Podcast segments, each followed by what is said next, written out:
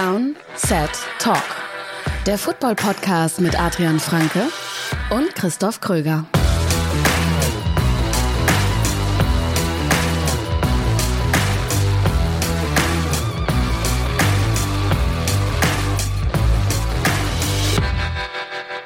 Ja, Hallöchen. Herzlich willkommen zu einer neuen Folge Downset Talk mit mir, Christoph Kröger und Adrian Franke. Einen wunderschönen guten Tag. Wir hatten Geburtstag. Wir hatten Geburtstag, wir sind fünf geworden. Also unser Ja. Podcast, äh, Downset Talk, ist fünf geworden.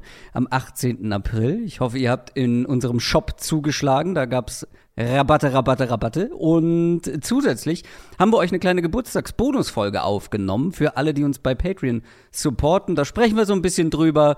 Ja, wie ging das eigentlich los mit dem Podcast? Wie oft haben wir uns eigentlich schon im Real Life gesehen? Ähm, solche Geschichten, da haben Supporter uns Fragen gestellt, die wir beantwortet haben. Auch ein bisschen aus dem Nähkästchen haben wir geplaudert. Falls ihr die Folge noch nicht gehört habt, macht das gerne. Aber bei Patreon ist sowieso gerade ja ein reichhaltiges Angebot, ähm, Ja. ein, ein üppiges Buffet angerichtet an, an Content. Die ganze Content-Palette ist mit dabei, so kurz vorm Draft. Du hast nämlich direkt mal ein riesiges Big Board rausgeknallt. Das ist richtig. Ja. Also im Prinzip ähm, das Ergebnis meiner letzten drei Monate Arbeit, mehr oder weniger, plus minus. Ähm, ich habe jetzt mittlerweile habe ich um die 130 Spieler gescoutet für diesen Draft. Ich mal, ich bin bei, ich glaube bei 450 Tapes, die ich jetzt gesehen habe für diese Klasse ungefähr. Ähm, und das ist meine Top 75. Also das ist für mich wirklich die, ich meine, es werden ein paar Spieler mehr an den ersten beiden Draft-Tagen gepickt, ähm, aber das ist für mich so der Guide für die ersten beiden Draft-Tage. Also ich, ich, mich würde es wundern, wenn in meiner Top 75 ein Spieler ist, der nicht gedraftet wird an den ersten beiden Tagen. Ähm, und was ihr da wirklich kriegt, ist halt das herausgefiltert, was für mich die Quintessenz der Spieler ist. Also ich habe für jeden Spieler gibt's zwei Sätze jeweils der Best Case und was so mein größtes Bedenken ist. Und dann halt wirklich ein Profil für jeden Spieler. Also es sind so in der Regel, ich weiß nicht, eine halbe Seite ungefähr ähm, pro Spieler im Schnitt. Und dann hat der Spieler wirklich vorgestellt, was kann der, was kann der nicht, was kann der sein, was kann der werden. Ähm, teilweise auch, wo passt der hin. Wir reden heute über Cornerbacks, da ist natürlich ein wichtiger Punkt. Ist es eher ein Press-Corner, ist es eher ein Off-Corner, ist es ein Slot-Corner auf dem nächsten Level? Solche Sachen. Ähm, und ich meine, wir haben in der, in der Geburtstagsfolge ja schon ein bisschen drüber gesprochen, dass wir auch super dankbar sind dafür, wie viel Support wir bekommen und Ja. wie, was für Dinge das auch ermöglicht irgendwo. Und letztlich, das ist was, das ist, das, das ihr auch ein Stück weit ermöglicht habt. Also, ähm, ich freue mich echt total auch, dass, dass ich das so machen und anbieten kann dann für alle Supporter. Ähm, und ja, also das Feedback bisher ist super. Ich äh, habe viele Nachrichten, sehr viele Nachrichten von euch bekommen. Ich habe noch ein kleines äh, QA dann auf Instagram dazu gemacht. Da kam auch noch mal richtig viel rein.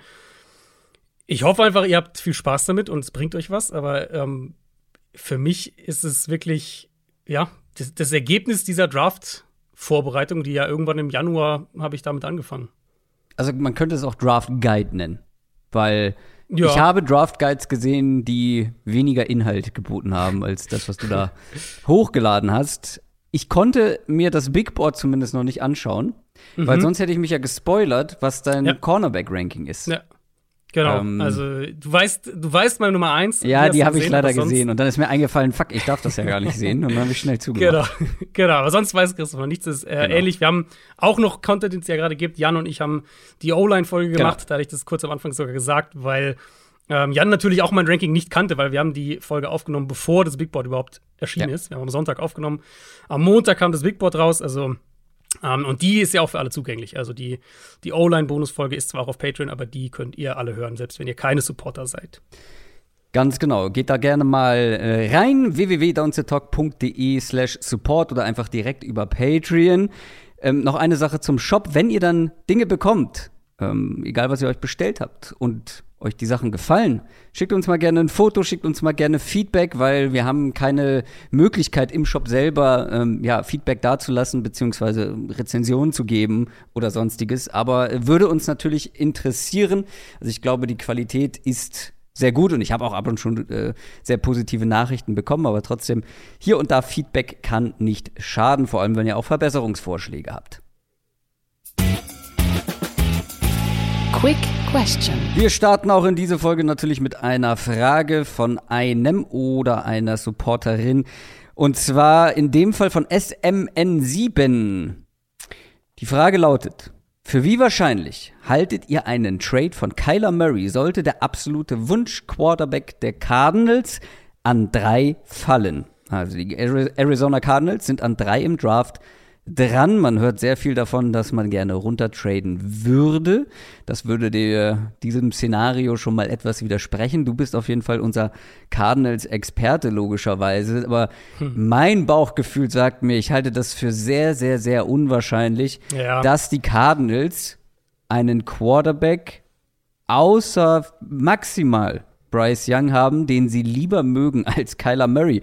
Ich persönlich hätte, glaube ich, Kyler Murray über allen wahrscheinlich. Und mhm. die Wahrscheinlichkeit, dass Bryce Young an drei fällt, ist dann doch mittlerweile, nach allem, was man so mhm. hört, verschwindend gering.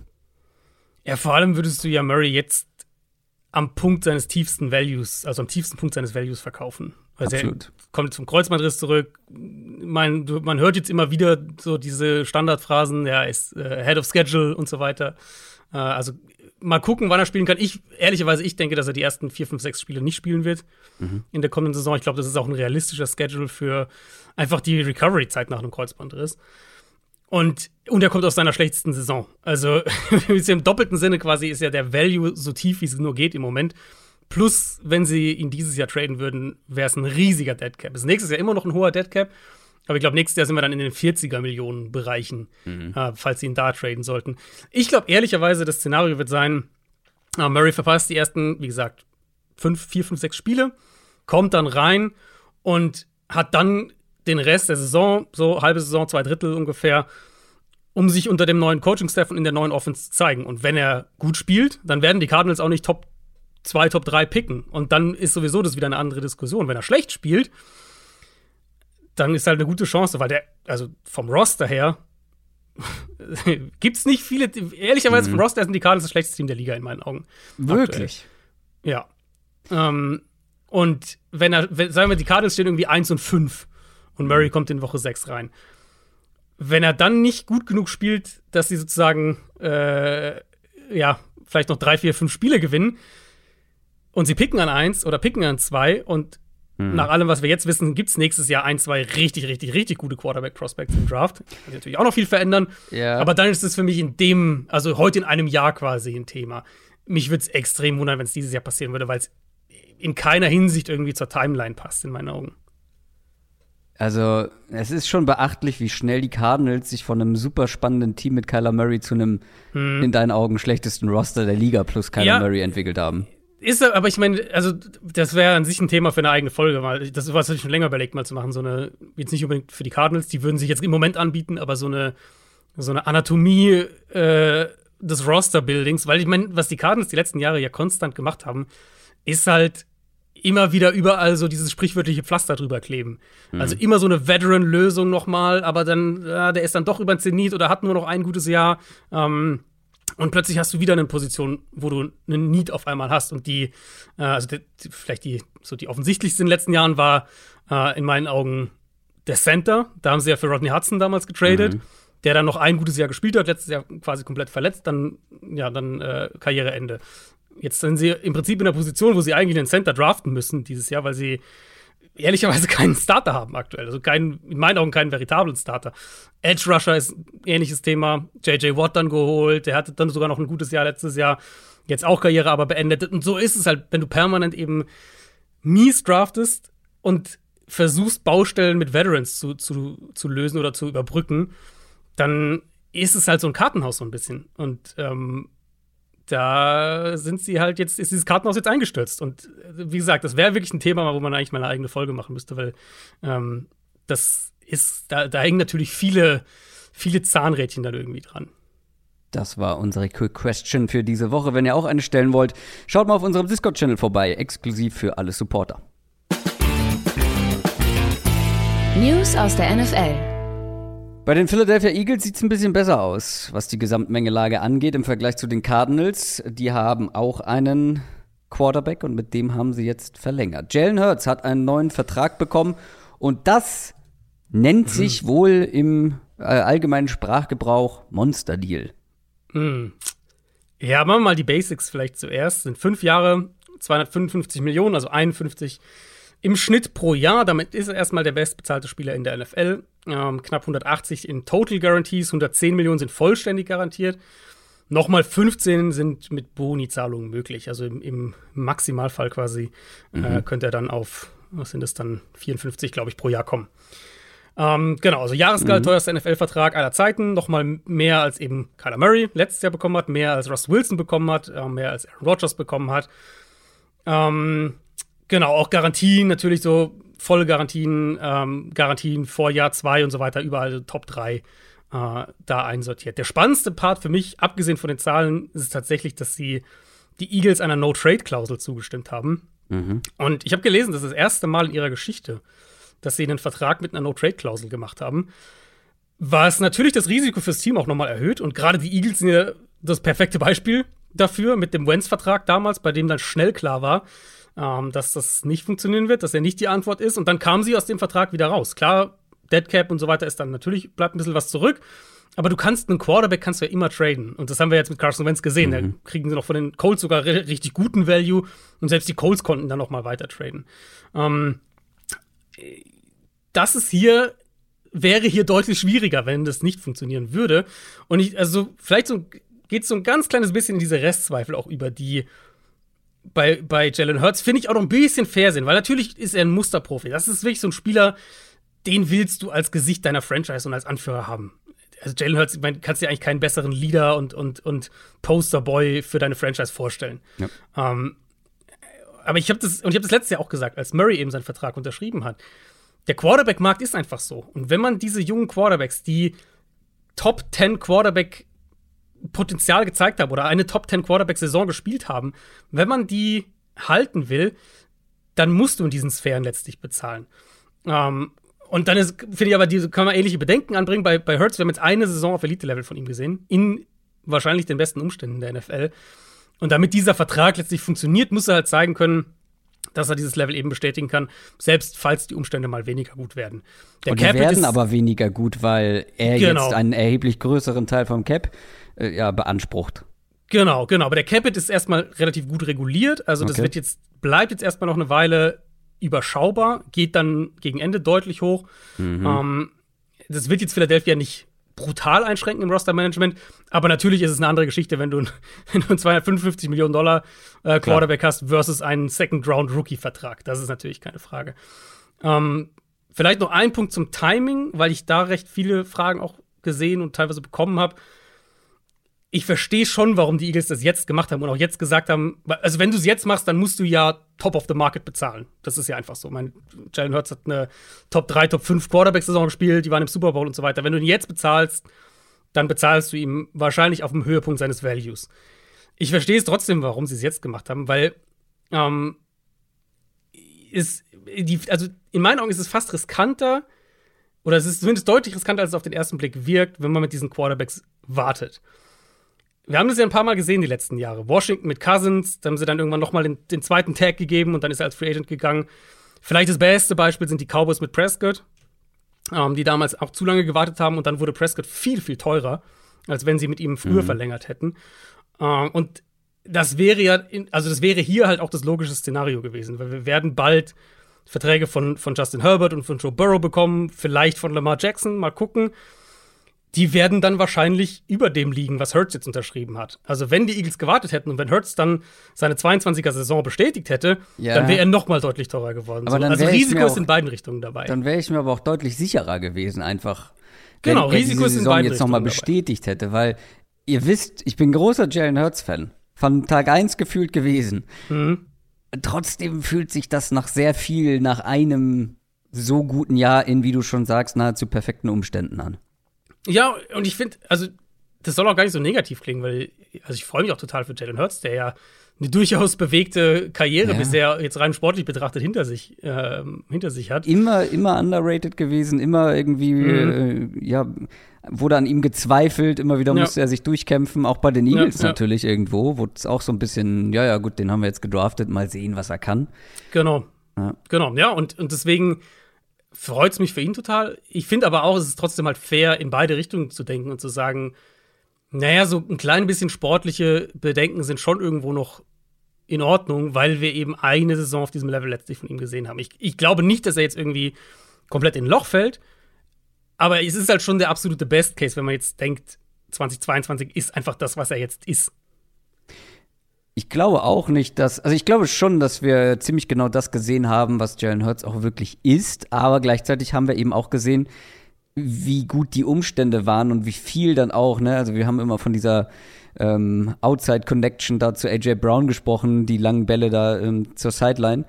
Sowas funktioniert dann halt aber auch mit solchen Receivern und mhm. nicht mit irgendwem. Dann dazu die Offensive Line. Wie gut funktioniert er, wenn er dann in ein paar Jahren mal nicht so eine gute Protection hat? Ja. Nicht mehr ganz so viele äh, Offensive Weapons im Team. Dann kommen vielleicht so ein bisschen die kleinen Restzweifel zur Geltung. Äh, Stand jetzt, glaube ich, für die nächsten ein, zwei Jahre sind die Eagles halt jetzt einfach top aufgestellt. Ja, und, und von der, vom Cap-Management her nochmal, das ist für die, nächsten, für die nächsten Jahre dieses Vertrags erstmal ist der Capit noch in Ordnung und sie sind ja ein Team, das uns gezeigt hat, dass sie sehr intelligent mit Draftpicks umgehen. Ja. Ähm, und jetzt auch dieses Jahr, sie haben jetzt wieder zwei First-Rounder. Ich könnte mir gut vorstellen, dass sie einen davon wieder irgendwie traden und, und vielleicht einen, vielleicht sogar einen Future First draus machen oder irgendwie einen Zweitrunden-Pick im Jahr drauf oder sowas. Also das, die Eagles werden, glaube ich, nicht in dieses Loch fallen, dass sie zu wenig Talent nachbekommen beinahe auch bei den Eagles gelandet wäre Allen Robinson, als er bei den Bears zum Verkauf in Anführungszeichen stand. Ist dann letztendlich bei den Rams gelandet, hat da eine sehr, sehr durchwachsene Saison erlebt und wurde jetzt von den Rams getradet und zwar nach Pittsburgh. Genau, und das, also für quasi nichts. Äh, das ist ein Siebtrunden-Pick-Tausch, mhm. der hier durchgeführt wurde. Die Steelers bekommen Allen Robinson und Pick 251 im diesjährigen Draft und die Rams bekommen äh, Pick 234. Steelers übernehmen 5 Millionen vom Gehalt. Also, das ist letztlich der, der Treiber dahinter für die, für die Rams. Ähm, gibt ihnen ein kleines bisschen Cap-Erleichterung. Aber die Rams selber müssen halt auch noch einen ordentlichen Teil von seinem Gehalt bezahlen für die kommende Saison. Das ist schon ein, ein, ein ganz deutliches, ja, hier lagen wir falsch und den wollen wir jetzt loswerden und wir wollen ihn von unserem, vor allem aus unserem Cap rausbekommen von den Rams, ähm, die halt jetzt einfach in einem Rebuild sind. Also, ich bin immer noch nicht ganz sicher, ob sie das selbst für sich so annehmen, weil zumindest bisher gibt es ja keine Gerüchte Richtung Cooper Cup, Matt Stafford, Aaron Donald, natürlich der, der, der größte Name, ähm, dass man da vielleicht noch irgendwie einen Trade bekommt. Aber das, also so wie diese Offseason jetzt gelaufen ist, sind die in meinen Augen in einem Rebuild. Und mein Robinson war natürlich ein, ein klarer Free Agency Flop. Ich meine, ich war ja auch super optimistisch bei ihm und lag da auch deutlich daneben, was seine, was die Prognose für seine Saison angeht.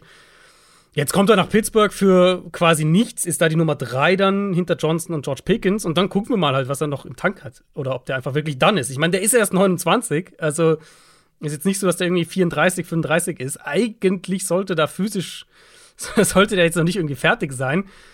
Ist halt für die Steelers ein kompletter No-Risk-Move.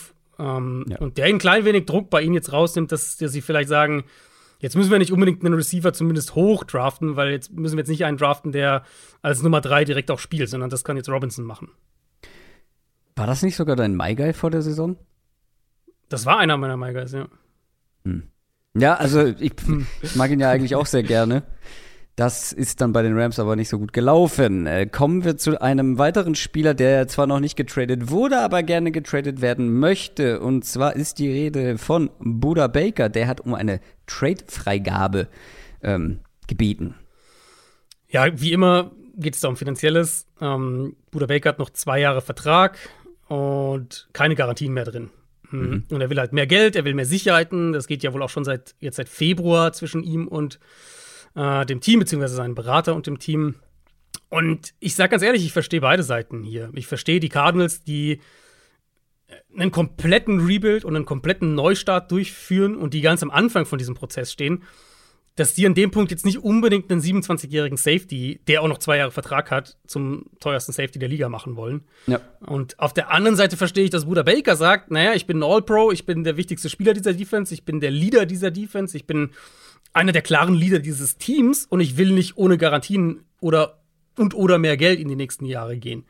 Ähm, und ich meine, die Aussicht, dass man wahrscheinlich nicht viele Spiele gewinnen wird in dem Zeitraum, die hilft dann natürlich nicht aus Spielerperspektive. Also ist keine, keine ganz einfache Situation, weil, also auch wenn ich verstehe, dass Arizona aus finanzieller Perspektive jetzt da drauf guckt und sagt, das ist jetzt nicht der Punkt, um, äh, um den teuersten Safety-Vertrag der Liga rauszuhauen, wo wir in unserem Roster-Building stehen, sage ich halt auf der anderen Seite auch, du brauchst halt, du brauchst halt Leader und du brauchst bestimmte Charaktere auch und vielleicht gerade in einem Rebuild. Und Buda Baker ist halt der Leader dieses Teams irgendwo. Ähm, ich bin im Moment noch so ein bisschen 50-50, wo das hingeht.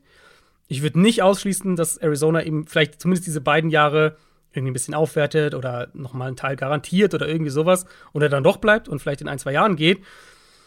Aber also ich gehe davon aus, dass sie die Andre Hopkins an einem wahrscheinlich am zweiten Drafttag traden werden und es wird mich nicht schocken, wenn sie auch Buda Baker traden würden. Also mit, ich bin bei dem Team wirklich jetzt so an dem Punkt, wo ich sage, Kyler Murray ist der eine Spieler, wo ich mir sicher bin, dass der dieses Jahr nicht getradet wird. Aber wenn du jetzt sagst, sag mir, sag mir den einen Spieler dieses Teams, der in drei Jahren noch da ist, da würde ich für keinen meine Hand ins Feuer legen. Hattest du schon gesagt, was du für ihn haben wollen würdest aus Cardinals Sicht? Ich meine, die, also die Diskussion gab es natürlich auch schon auf Social Media und äh, viele bringen da ja irgendwo auch zurecht den Jamal Adams Trade an, der damals zwei First Rounder gebracht hat und in meinen Augen Buda Baker ist der bessere Spieler.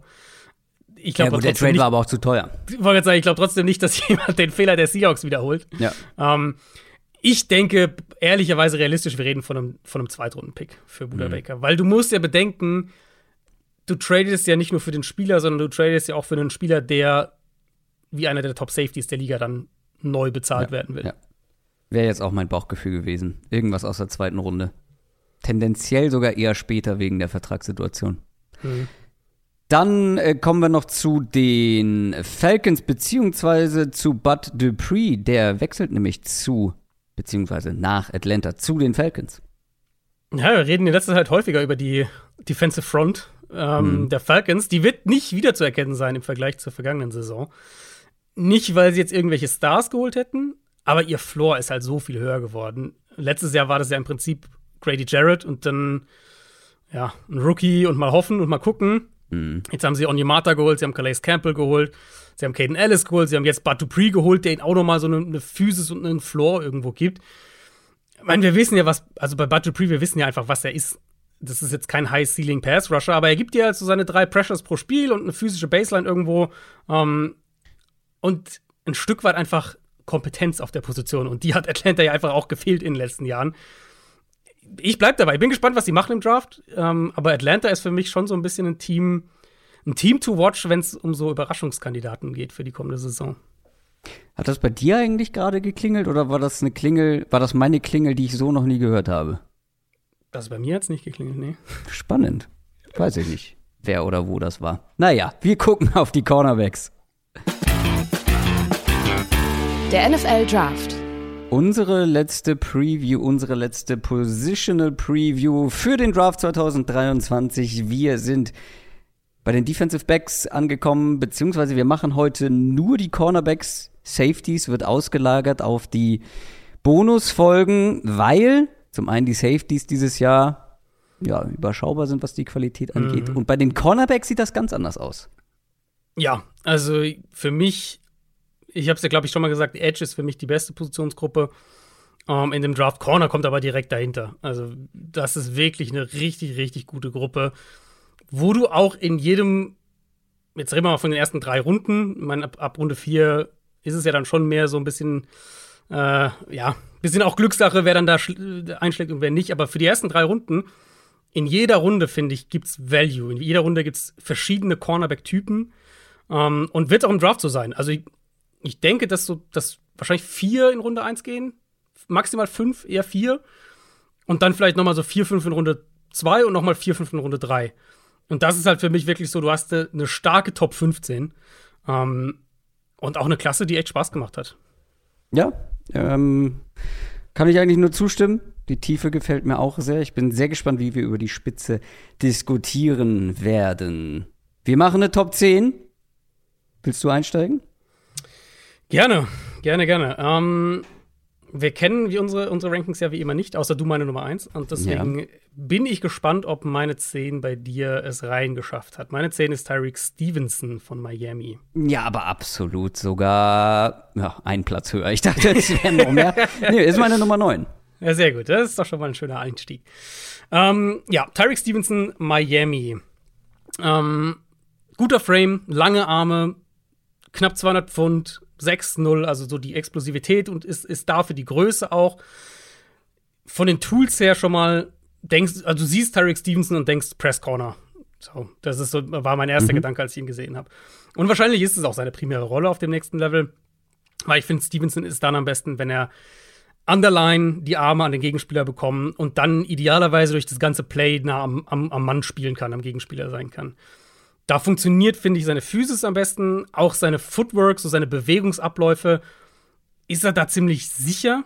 Ähm, was ihn insgesamt finde ich, wir haben es gibt ein paar interessante Press, also wo, wo, du sagst, es ist relativ klar ein Press ähm. Ich finde, da macht, da wirkt er teilweise sicherer als, ich greife jetzt mal ein bisschen voraus, als ein Joey Porter, der so der Press Corner in dieser Klasse ist für viele. Ähm, jetzt wird hier schon gespoilert. Jetzt wird hier schon Namen gespoilert. ja, ähm, weil ich finde, Stevenson fand ich halt auffällig bei ihm, dass er, was die Bewegungen in der Nähe der Line of Scrimmage angeht, runder und sicherer ist. Ähm, guter Stab an der Line, hält dann eben Kontakt zum Gegenspieler in, in Press, zeigt schnelle Füße, der Recovery Speed ist in Ordnung, wenn er wieder Boden gut machen muss. Länge sieht man auch am Catchpoint, da hat er auch ein paar Plays gemacht kann sich da auch ganz gut positionieren und wieder ins Play reinkommen. Ähm, die Physis in der Route, finde ich, bei Stevenson ist spürbar. Also ich mhm. finde, man sieht bei ihm, dass es den Receiver beeinträchtigt, wenn er die Hände an ihm dran hat. Und das ist auch ein Spieler, wo ich äh, mir seine One-on-Ones beim Senior Bowl angeschaut habe. Und muss ja immer überlegen, beim Senior Bowl in einem Setup, in dem der Receiver klar im Vorteil ist, ja. weil er halt natürlich Zeit hat und in jede Richtung laufen kann und, und so weiter und so fort ist einfach sehr schwer für einen Corner zu gewinnen. Und Stevenson hat echt, in, also ich, in meinen Augen würde ich, wenn ich es graden würde, den Großteil seiner Raps gewonnen. Mit der Physis, mit den schnellen Füßen, aber auch eben mit Antizipation und dann halt mit dem Recovery Speed. Und dass er dann am Catchpoint nochmal, auch mit der Länge, da nochmal ins Play reinkommen kann.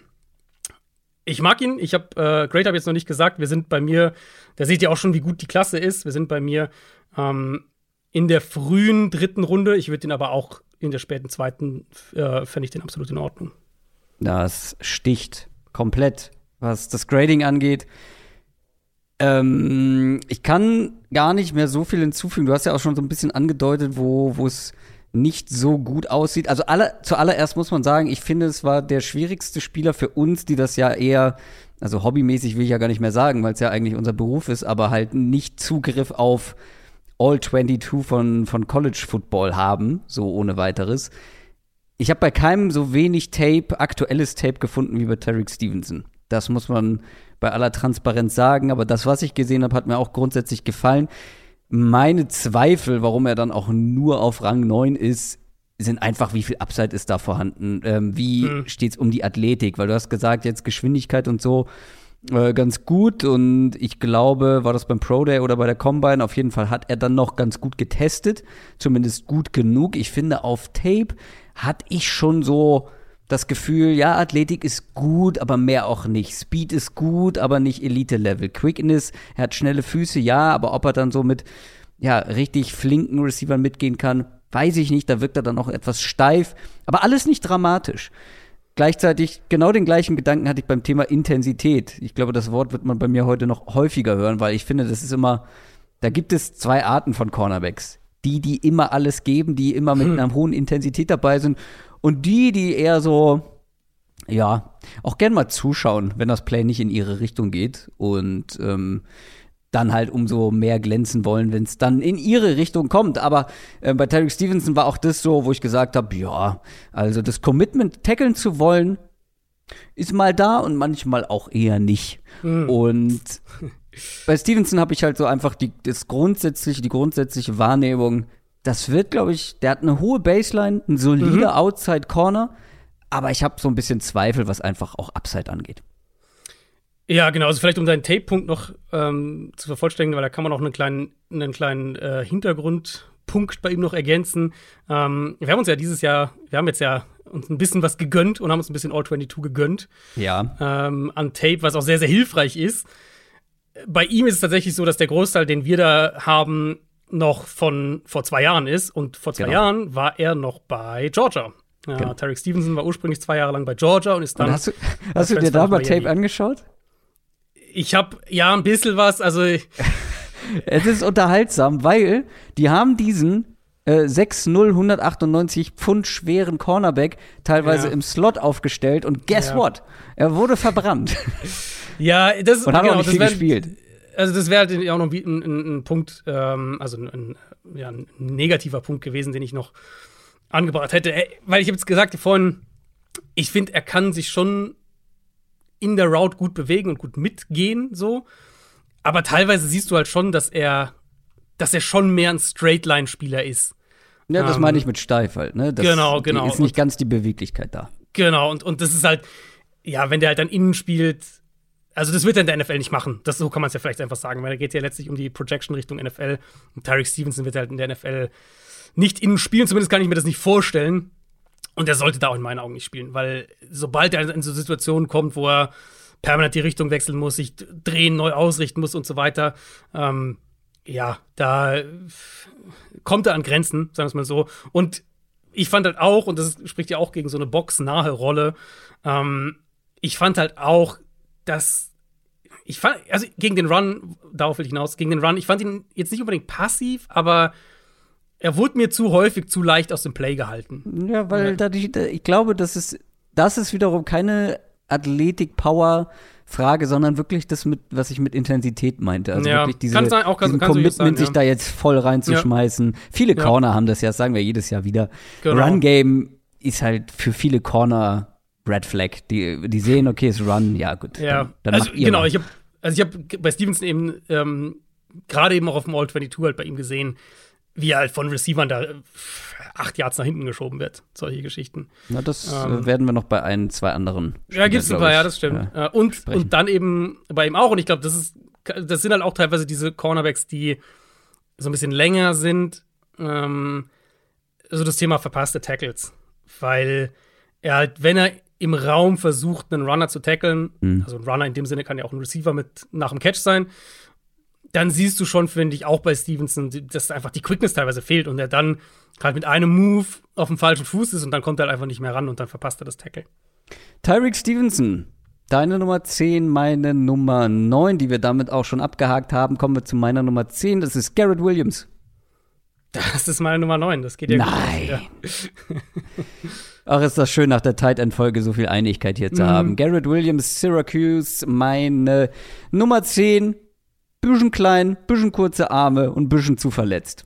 Das ähm, ist so der Grund, der Grundvibe rund um Garrett Williams. Der hat sich nämlich leider das Kreuzband gerissen in dieser vergangenen Saison und zwar nach sieben Spielen. Aber wenn er gespielt hat, wenn er fit war, dann mochte ich ihn eigentlich. Ähm, das ist einer mit ganz schnellen Füßen, explosiver Antritt, der ähm, sehr viel Zone Coverage gespielt hat, vielleicht auch ein bisschen zu viel, kommen wir gleich noch zu, ähm, wo ich häufig den Eindruck hatte, dass er wirklich schnell zum Receiver kommt, wenn der in seine Zone ähm, läuft. Ähm, eben einmal wegen dieser Explosivität und ich hatte auch das Gefühl, dass Garrett Williamson echt gutes Spielverständnis hat, also eine gewisse Play Recognition, dass er das Play schnell erkennen kann und dann eben auch oft, ja, zum richtigen Zeitpunkt am richtigen Ort ist. Aber das ist schon einer, den man auch gerne mehr in Man-Coverage hätte sehen wollen, weil er wirklich so super agil ist, dass der mit jedem Receiver und jedem Route Runner eigentlich mitgehen können sollte. Ja. Ähm, der ist schon wirklich sehr beweglich. Halt, ich habe die schnellen Füße angesprochen, das hilft bei sowas auch, aber wenn du deine Hüfte dann auch schnell bewegen kannst und eben schnell äh, die Cuts mitgehen kannst, den Receiver spiegeln kannst, und ich glaube, Garrett Williams ist da absolut in der Lage und ich habe gesagt, ist ein bisschen kleiner. Ich müsste jetzt noch mal schauen, wie klein. Ich glaube 5'11 müsste er gewesen Mhm. sein. Was haben wir hier? 5'10 sogar nur. 15 habe ich auch, ja. Genau, 15. Also, ja, schon am unteren Ende, würde ich sagen, für, für Outside-Cornerbacks vor allem. Ist aber einer, den ich mir auch Inside vorstellen kann, eben mit seiner Agilität und seiner Explosivität. Und er spielt vor allem physischer, als er ist. Ähm, er ist wirklich einer, der, wo ich das Gefühl hatte, ja, auch hart hitten kann, hart tackeln kann. Mhm. Manchmal verpasst er das Tackle, weil seine Arme sind nicht besonders lang. Da sind wir dann schon bei den negativen Punkten. Aber ist zumindest einer, wo ich das Gefühl hatte, dass der im Run-Game nicht so komplett ähm, ja, sich zurücklehnen möchte. Ja, da würde ich mitgehen. Also ich bin bei dann immer noch hier, das ist die gleiche Grade für mich wie, ja. ähm, wie Stevenson, frühe dritte auch. Runde. Ich mag halt die Movement Skills einfach. Und ja. Das macht Cornerbacks für mich dann schon mal, wenn die so eine, wenn die eine Grundathletik haben, ähm, und die hat er ja, also ist jetzt kein Elite-Athlet, aber so gut, gut, gut bis sehr gut in den meisten Sachen, würde ich sagen. Wenn die eine Grundathletik haben und Movement Skills, dann finde ich den Cornerbacks schnell, oder für mich zumindest den Cornerbacks dann schnell interessant, weil letztlich bei der Position ähm, ist es ja einfach eine Kernkompetenz, dass du permanent auf hohem Tempo reagieren musst, dich neu ausrichten musst, auf das halt reagieren musst, was der Receiver macht.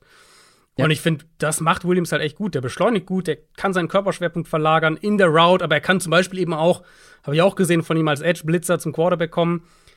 Guter Backpedal, ähm, bleibt auch im Receiver dran, bevor er die Hüften, öffnet und, und sich dann dreht. Also, ich finde, sowohl in seinen Movement-Skills als auch in seiner Technik wirkt er einfach schon sehr, sehr, sehr, sehr smooth einfach und sehr sicher.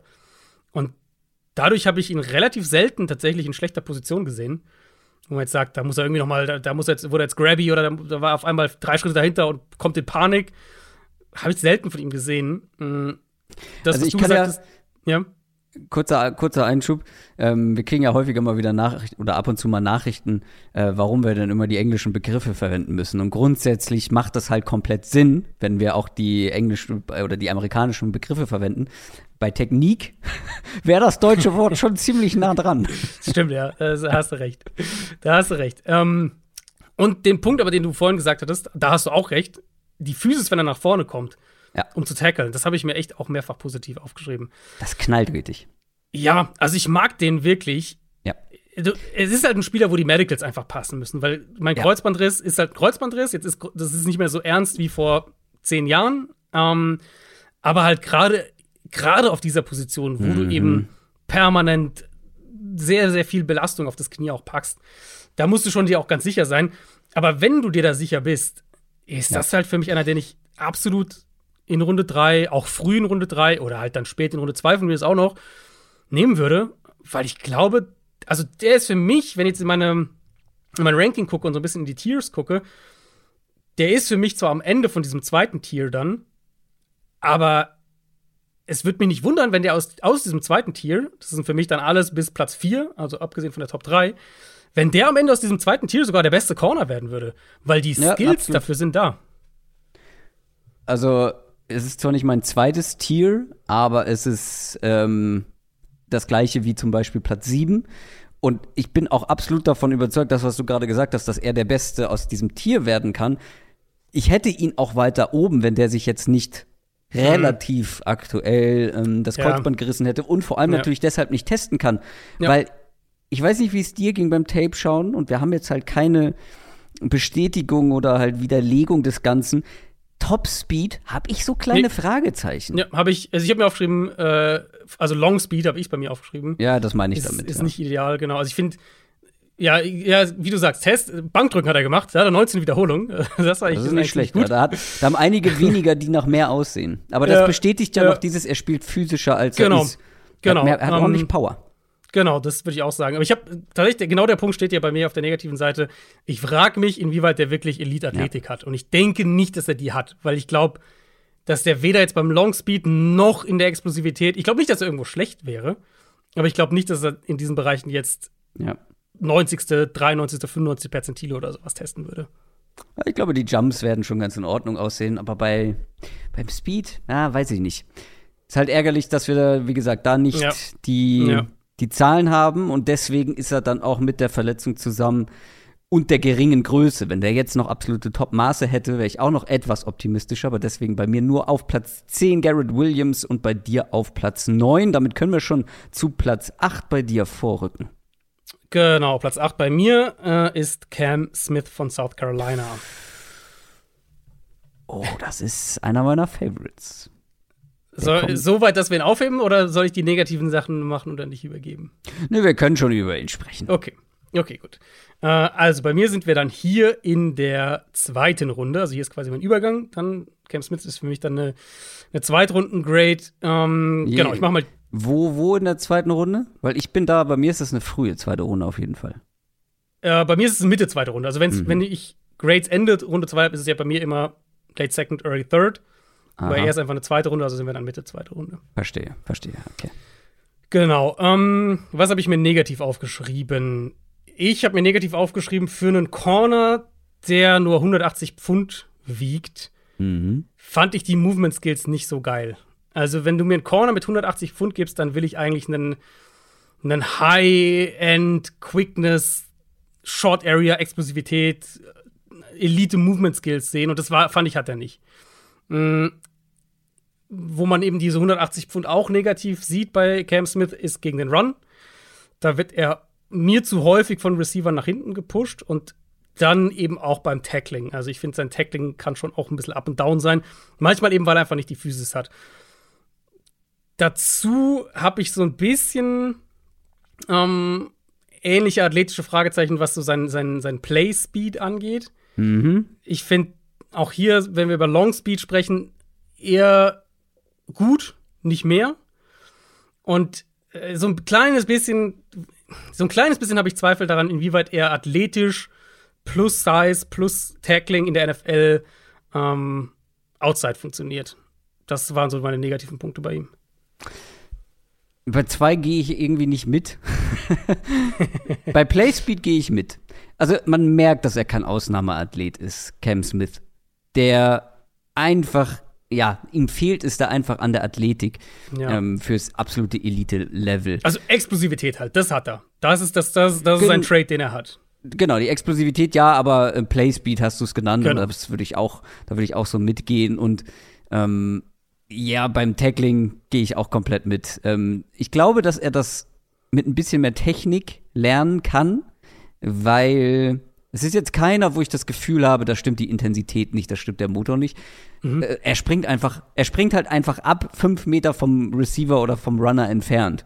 Und dann ist es halt Hit or Miss. Entweder knallt er ihn um oder er landet an den Füßen und er läuft einfach weiter.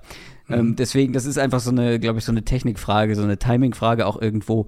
Ähm, das war schon teilweise sehr, sehr wild. Ich mag Cam Smith aber sehr, sehr gerne. Ähm, und du hast ja schon gesagt, er ist groß, aber relativ schmal, also ein schlachsiger Corner. Mhm, 6-1, genau. Genau. Und ich finde schon, dass er physischer spielt, als er ist. Ja, im Run-Game gibt's da Ausnahmen, aber gegen den Pass, finde ich, ist er zum einen wegen seiner Physis und ich finde auch, weil er relativ leichtfüßig wirkt, grundsätzlich schwer zu schlagen. Zumindest ist es grund grundsätzlich schwer, an ihm äh, vorbeizukommen, weil der hat sehr eindrucksvolle Arme. Ich, Also- also, ja, ja, ich finde, es ist bei ihm aber, finde ich, halt nicht ein Thema von Power, sondern von Armlänge und Positionierung am Catchpoint. Also, das habe ich mir auch positiv beim aufgeschrieben, wie gut er sich positioniert am Catchpoint. Ja, auch schon vorher, finde ich, an der. Line. Oder Also, auch, ja, auch vorher schon, ja, auch vorher schon. Aber ich finde nicht, dass es bei ihm Power ist. Und da sind wir halt wieder in dieser Diskussion, äh, wenn du halt einen, gegen einen Receiver spielst, der 40 Pfund schwerer ist als du, funktioniert das, outside jetzt gesprochen. Ich sehe ihn ein bisschen mehr als Zone Corner, weil, ja, mhm. weil ich glaube, da kannst du die Explosivität, Explosivität, die du schon angesprochen hast, und gleichzeitig diese Ball-Skills am besten ausnutzen, weil was der teilweise für Interceptions hat und wie der am Ja. Catchpoint sich Ja. bewegt, das ist Receiver-like. Also Ja. guckt euch einfach mal ein Cam Smith Highlight-Tape an und ein paar äh, Interception, wie der teilweise da die, die Bälle aus der Luft pflückt. Das ist schon sehr beeindruckend. Und dann halt mit dieser Explosivität, wie ich finde, wie gesagt, auch einer gewissen Leichtfüßigkeit und halt eben den Armen, ja, vielleicht nicht mit Power, aber er arbeitet sehr viel mit den Händen und den Armen und ich finde auch ziemlich clever. Und das ist einfach so eine spannende Mischung ähm, insgesamt. Diese, diese Spielweise, genug Intensität auf jeden Fall mit dabei. Ähm, er ist nicht der High-Level-Athlet, aber ich finde ihn technisch ziemlich Mhm. weit. Und das unterscheidet ihn auch so von ein, zwei anderen, die jetzt bei mir dann nämlich noch dahinter sitzt, weil ähm, es ist meine Nummer 5, Cam Smith. Okay. Und okay. da also, sind noch einige dazwischen, wo ich sage, ja, ihr habt vielleicht mehr Potenzial als Cam Smith, aber ihr habt doch nicht ansatzweise so viel auf Tape gezeigt wie, Hm. ja, wie eben Cam Smith bei South Carolina. für mich ist es halt diese Mischung aus ähm, schmal ohne, ohne Elite-Athletik. Wo ich, und in meinen Augen halt ohne und ohne Athlete-Physis eben, äh, oder Elite-Physis in dem Sinne auch. Oder nennen es Power vielleicht eher. Und das macht es halt für mich ein bisschen schwierig, manchmal solche Cornerbacks. Weil es gibt, also natürlich gibt's, gibt auch andere Cornerbacks in dem Draft, die leicht sind und die ich trotzdem sehr mag. Aber in meinen Augen, und ich glaube, da gehen wir halt ein bisschen auseinander, die bewegen sich dann halt besser. Noch besser als, äh, als bei Cam Smith. Und ich finde tatsächlich, der, der, der, der Nummer eins positive Punkt bei ihm, in meinen Augen, ist halt seine Awareness. Mhm. Und deswegen bin ich auch beide. Ich meine, er hat bei South Carolina ja beides gespielt. Ich habe mir aber auch aufgeschrieben, ich mag ihn eigentlich vom Profil her mehr in Zone, weil ich mir wahrscheinlich am häufigsten bei ihm positiv notiert habe, wie ja, gut genau. er mit den Augen ist. Also genau. Plays erkennt, mhm. Runs erkennt, Screens erkennt. Ähm, Gerade auch im Kontrast zu einigen anderen Spielern in dieser Klasse, wo das deutlich anders ist, finde ich, ist Cam Smith da schon richtig, richtig gut. Also, ähm, ja, wie gesagt, Zweitrunden Great heißt, ich mag den auf jeden Fall auch ich habe, ich glaube, ich, ich bin einfach ein bisschen skeptisch, was sein Ceiling angeht in der NFL. Ich glaube, dass der gut sein wird. Ich glaube, dass der nicht, vielleicht nicht mehr als das sein wird. Also deine Nummer 8 Cam Smith. Meine Nummer 5, eigentlich dürftest du dann meine Nummer 8 gar nicht mit dabei haben. Emmanuel Forbes. das, ist, das ist meine Nummer 5. Der wiegt noch viel weniger. Ich weiß, ich weiß, ich weiß. Der wiegt 166 Pfund. Nur zum Vergleich, Cam Smith da waren wir bei 180. Mhm. Das ist nochmal ein Riesenunterschied und der ist auch 6-1. Das ist eine Nudel. Emmanuel Forbes ist eine Nudel, Mississippi State. Mhm. Und ich glaube, das wird, wenn der nicht ordentlich in den Kraftraum geht, in der NFL so nur schwer funktionieren. Weil worum man auch nicht drum herum reden muss und was du gleich nochmal ein bisschen ausführen kannst, ist, dass das auf College-Level trotzdem sehr gut funktioniert hat. Das war ein ja. richtig guter Spieler bei Mississippi State. Aber ich habe hier Zweifel, was da dann drin ist in der NFL mit diesem, mit diesem Körper. Mhm. Weil ja, er spielt mit Intensität. Aber wenn wir davon reden, wer hier zum Beispiel gegen den Run rumgeschubst wird, dann ist Emmanuel Forbes ganz ja. vorne mit dabei, weil ja. den brauchst du gefühlt anpusten und äh, der kommt nicht zum Runner. Und dazu, das ist ja nur eine, nur eine Sache, eine Disziplin von Cornerbacks, irgendwie sich im Run-Game mit einzubringen. Das Problem ist, dass vor allem physische Receiver ihn direkt an der Line schon schlagen können. Mit Physis. Und da verliert ihr mir dann viel zu viele Arm- und Handfights. Run-Game habe ich schon gesagt. Und das, dieses Gefühl, dieses nudelige Gefühl, ist nicht nur wegen der Power, wegen der fehlenden Power und wegen ja, fehlenden Masse, sondern auch wenn der sich bewegt, mit diesen langen Armen, mit diesen langen, dünnen Beinen, habe ich schon das Gefühl, dass bei schnellen Richtungswechseln da schon die Balance ein bisschen drunter leidet. Der, es fühlt sich einfach nicht nach genügend Play Strength, nach genügend Masse, nach genügend Power für die NFL an. Und das ist absolut fair. Also die, die Sorge, die ist bei ihm dabei. Und ich, ich glaube nicht, ehrlicherweise, ich glaube nicht, dass der dass, dass man da jetzt sagt, der kommt in die NFL und packt noch 10 Pfund drauf oder so. Also wir reden über einen Spieler, der über zwei oder, oder rund 2000 Snaps Outside Corner in der SEC gespielt hat. Ich glaube nicht, dass der jetzt noch den wahnsinnigen Spielraum für, für Masse hat, wenn der in die mhm. NFL kommt. Ähm, ja, die Bedenken sind absolut berechtigt und, und die werden sich Teams auch stellen müssen und deswegen wird es auch manche wahrscheinlich geben, die den als irgendwie Viertrundenspieler oder sowas auf dem Board haben und andere haben ihn aber halt vielleicht irgendwie frühe zweite, vielleicht sogar späte erste. Der kriegt ja mittlerweile so ein bisschen sogar First-Round-Hype. Ähm, puh. Also ja. für mich gibt es ein paar Unterschiede zu Cam Smith. Ich meine, von der Grade her bin ich jetzt hier na, nicht mal eine ganze, nicht mal eine halbe Runde Unterschied. Also ist jetzt nicht kein Riesenunterschied zwischen den beiden. Ähm, für mich gibt es aber ein paar Unterschiede und die fangen halt schon irgendwo mit der Athletik auch an weil den Speed, den Forbes hat, den hat Cam Smith halt nicht. Ähm, und ich finde den Speed, den, den Forbes hat, den nutzt er in Länge, äh, den nutzt er in Kombination mit seiner Länge und mit seiner Antizipation nicht nur für Interceptions und sowas, sondern eben auch, um zum Beispiel aus Off-Coverage nach vorne zu schießen und die Hände an den Ball zu bringen und zumindest eine Incompletion so zu erzwingen. Oder auch irgendwie sich nach hinten fallen zu lassen und so, so einen Touch-Pass noch irgendwie abzufälschen. Ähm, das gibt ihm eine richtig große Reichweite. Der spielt geduldig in Zone. Ähm, der ist ein absoluter Ballmagnet. ist, äh, mhm. absurde Stats. Äh, hatte schon 2021 drei Interceptions, dann letztes Jahr sechs, darunter drei Pick Sixes, hat insgesamt in der College-Karriere, in seiner College-Karriere hat er sechsmal einen Ball abgefangen und zum Touchdown zurückgetragen. Und insgesamt 14 Bälle abgefangen. Also äh, über drei Jahre eben, wie gesagt. Das ist schon eine, eine krasse Production, was Plays am Ball angeht und halt nicht gegen irgendwen, sondern wie gesagt, in der SEC. Ähm, und diese Pick Sixes kamen halt nicht selten zustande, weil er irgendwie zum Beispiel sowas wie einen Screen perfekt liest, nach vorne explosiert und in den Passweg springt und dann den Ball abfängt. Ähm, ich glaube, gegen Will Levis hat er sogar einen Pick Six auf die Art gehabt, wenn ich das richtig im Kopf habe. Also, der macht wahnsinnig viele Plays, nicht nur im Sinne von, dass er Bälle abfängt, sondern Plays am Ball. Ähm, für mich ist das das stärkste Argument eben für ihn sozusagen, wenn man sagt, ja, aber super leicht und funktioniert das in der NFL. Das stärkste Argument für ihn ist halt, dass er super produktiv in der stärksten Conference im College Football über drei Jahre war. Nicht kein One-Year-Wonder oder sowas in der Art. Ähm, ich habe mir sein Tape angeschaut gegen Jameson Williams vom vorletzten Jahr. Mhm. Und wenn man da sieht, wie er da mitgeht, inklusive Tempobeschleunigung, Temporeduzierung in der Route, sogar die Cuts von Williams teilweise mitgeht, das hat mir schon richtig, richtig gut gefallen. Und ich gehe bei deinen Bedenken zu 100% mit. Das steht bei mir alles hier auch auf der negativen Seite, was du gesagt hast. Aber Forbes ist für mich ein Playmaker, bei dem wenn ich als Coach damit einverstanden bin, jetzt sagen wir mal, dass er auf 170 spielt, vielleicht auf 170 kriegst du ihn.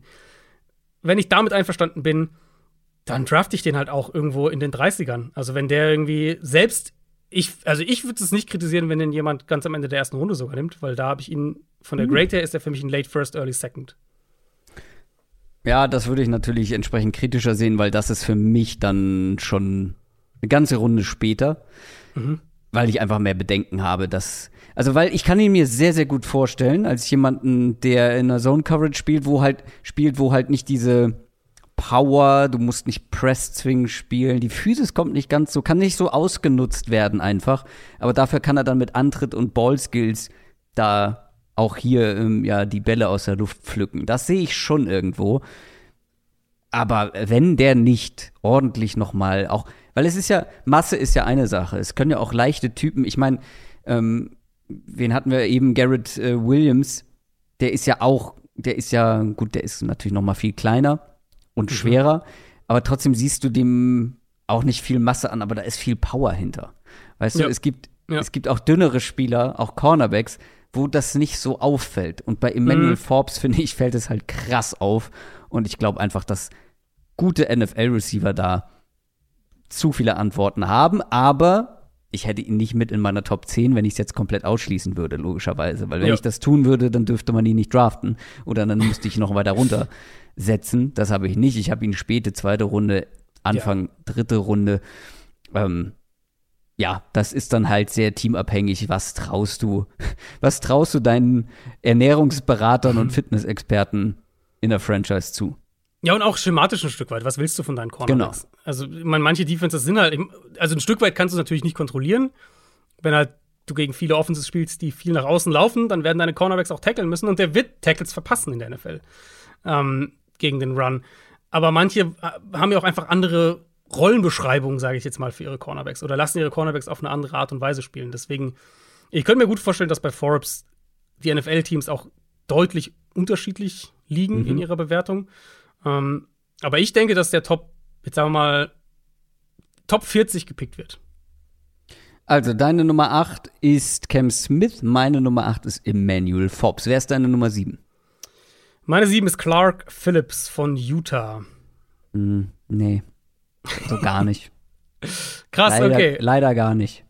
Ähm, also hast du nicht in deiner Top 10. Mm -mm. Verstehe ich das richtig. Okay, ähm, Clark Phillips für mich ein Slot Cornerback auf dem nächsten Level, hat bei Utah außen und innen gespielt, 2021 primär außen. Äh, letztes Jahr dann relativ ausgeglichen, aber immer noch mehr außen als innen, aber mit 5'9, 184 Pfund bist du in der NFL Mini. Ein Slot Corner, letztlich. Da bist du ein Slot Corner. Ähm, und ich glaube auch noch einer der kleineren, oder? Ja, ja. Ja, gut, es gibt ja mittlerweile auch große Slot Cornerbacks, kann schon sein. Also wahrscheinlich am unteren Ende des Spektrums auf jeden Fall ich mag bei Phillips halt, wie der spielt. Also, ich habe bei Cornerbacks eh so ein bisschen eine Schwäche für diesen physischen aggressiven, aber auch smarten Slot-Corner-Typ. Und für mich ist das die Beschreibung, die auf Phillips passt. Der spielt physisch, der, der spielt aber aggressiv, der liest Routes gut. Hm. Neun Interceptions in drei Jahren bei Utah, darunter fünf Pick Sixes. Und die Art und Weise, wie er Plays diagnostiziert und dann aus dem Stand eben nach vorne kommen kann, das macht er echt super. Ich habe eine Interception von ihm gesehen äh, gegen Arizona State, wo er in Off-Coverage die Route halt super geduldig liest, abwartet, aber man, man, wenn man es dann nochmal noch mal schaut, dann sieht man, er weiß, was kommt. Und in dem Moment, in dem der Quarterback den Ball eben wirft, schießt er nach vorne und fängt den Pass ab. Und, und so hat er, so habe ich viele Plays von ihm gesehen, Pick Six gegen UCLA habe ich von ihm gesehen, wo er weiß, was kommt, aber halt abwartet und dann nach vorne geht, als der Quarterback den Ball wirft. Ähm, man sieht, finde ich, bei Clark Phillips die Spielintelligenz. Und dann, und das hängt natürlich auch irgendwo zusammen, ähm, ist es halt Hinweis darauf, dass es wahrscheinlich jemand ist, der sehr, sehr viel Zeit in Tape-Arbeit und Vorbereitung investiert. Das muss er mhm. auch. Wie bitte? Das muss er auch. Das muss er auch, ja. Und ich finde, diese Qualitäten kombiniert er eben mit guten Breaks aus einer physischen Perspektive. Hm, ich finde beim Catchpoint, hat, er muss natürlich auch hier ein bisschen kompensieren mit 5-9, aber beim Catchpoint, äh, am Catchpoint hat er ein gutes Timing. Ähm, ich mag die Ballskills, ich mag die Dynamik, auch als Slot-Blitzer. Ich mag, wie er sich bewegt. Das ist natürlich ein kompakter Spieler. Wie gesagt, 5,984 kann man sich ja ungefähr vorstellen. Ist ein kompakter Spieler, auch ohne ein Elite-Athlet zu sein. Ich habe bei, bei äh, Lance Zierlein, dem NFL.com äh, Draft hm, Guru, kann man glaube ich sagen, der schreibt diese ganzen Reports. Bei dem habe ich den Vergleich zu Mike Hilton gesehen. Und das hat mir eigentlich ganz gut gefallen. So ein tougher, smarter, aggressiver Slot-Corner der so ein bisschen auch eine, eine Matchup-Waffe ein Stück weit sein kann. So sehe ich Clark Phillips und das ist für mich in der zweiten Runde. Ja, ich mag den eigentlich auch, wenn ich mir das Tape anschaue, ohne an die NFL zu denken. die Spielweise. Mega geil. Das ist so ein kleines Kraftpaket, Kraftpaket, hohe Intensität und ja, größte Stärke hast du angesprochen. Spielverständnis, Play Recognition. Ähm, absolut. Aber also ich, ich sehe es irgendwie nicht so richtig, wie das in der NFL funktionieren soll, weil wenn der jetzt halt ein kleiner, super athletischer Cornerback wäre, der viel kompensieren kann, äh, dann von seinem Frame, weil er ist ja nicht nur klein, er ist ja auch, ja, okay, leicht ist er wahrscheinlich angemessen der Größe, aber hat ja auch noch extrem kurze Arme, die ich finde schon regelmäßig auf Tape auch auffallen. Ähm, Gerade Outside halt, ja. Genau, und beim Tackling. Mhm. Aber dann legt jemand halt, der eh schon irgendwie was kompensieren muss, in meinen Augen für die NFL, legt der halt eine absolut gebrauchte Combine hin. Mit 4, 5 auf 40 Yards, mit, äh, mit einem Shuttle, der nichts war, mit, mit einem, mit einem Vertical-Sprung, der nichts war. Oh, das ist mir dann, das sind mir zu viele Fragezeichen auf einmal in einem Spieler. Das, da habe ich dann einfach Sorge, dass das in der NFL vielleicht natürlich, oder was heißt vielleicht, aber sehr wahrscheinlich Inside besser als Outside. Aber ich sehe ihn mhm. überhaupt nicht Outside und auch Inside habe ich halt irgendwo dann meine Zweifel. Ich glaube, dass er halt im College sehr viel über sein Spielverständnis regeln konnte, kompensieren konnte. Aber im NFL-Umfeld wird ihn daran dann wiederum seine etwas fehlende Athletik hindern. Könnte ich mir vorstellen. Ich glaube halt, dass er in genug Toughness hat und smart genug ist, um, um da zu spielen. Also ich habe ja den, den, Vergleich mit Mike Hilton, finde ich, mhm. der, ähm, der trifft halt eigentlich echt gut. Also nur um dass ihr mal so ein bisschen, jetzt sieht nicht jeder wahrscheinlich die Maße von Mike Hilton im Kopf, aber Clark Phillips Wahrscheinlich nicht, ne? Wahrscheinlich nicht. Er ist sogar ein ganz klein bisschen größer und ein bisschen schwerer ähm, als Hilton und athletisch zumindest mal nicht schlechter. Also die haben teilweise in manchen Bereichen vergleichbar getestet. In manchen, vor allem was Speed angeht, war Phillips besser. Also diese Rolle kann schon funktionieren und ich denke, dass er, also ich sehe den auch gar nicht outside in der NFL. Ich glaube nicht, dass er da spielen kann. Klar, jetzt mal hier und da ein Play, aber die Rolle wird im Slot sein. Aber da glaube ich, dass Phillips ein echt guter Spieler werden kann. Tatsächlich, Mike Hilton hat wirklich eine absurde schlechte Combine hingelegt 2016. Mhm. Wahnsinn. Mhm. Ja, äh, bin ich gespannt. Bei mir nicht in der Top 10 Clark Phillips, bei dir auf deiner Top 7 ich könnte mir fast vorstellen, dass du meine Top 7 dann nicht mit dabei hast. Kili Ringo. Äh, ja, das ist meine 11. Ja. Kili Ringo, Georgia, Cornerback. Upside, Upside, Upside und auch irgendwo Borderline Cornerback irgendwo. Also der sieht aus wie ein Strong Safety und bewegt sich teilweise mhm. auch so. Und es ist halt schon absurd, was Georgia einfach für komische athletische Freaks da in die Absolut. NFL schickt, einen nach dem anderen. Das Absolut. ist ja alles, das ist ja alles crazy. Ähm, und ich habe irgendwo, ich weiß gar nicht mehr mit wem äh, oder von wem Interview gehört. War das Nolan Smith? Auf jeden Fall gibt es bei Georgia irgendwie jeden Dienstag so ein Special Day, wo es nur um Athletik und Toughness geht, wo die alle in Full Pads sich komplett umknüppeln, um einfach härter und äh, also da wird Krafttraining gemacht und es wird sich umgetackelt. Also wirklich äh, absolut passend, wenn man sich diese Defense anschaut. Und Killy Ringo ist einer davon gewesen und das passt auch wie die Faust aufs Auge. Fast 6'2 groß, also 6'1 irgendwas, ähm, aber 207 Pfund vor allem. Das ist echt schwer für einen für Cornerback.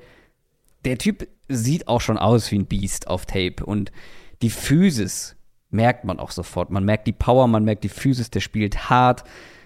Und er spielt vor allem auch schnell tatsächlich. Also athletischer Freak nochmal, um es zu wiederholen.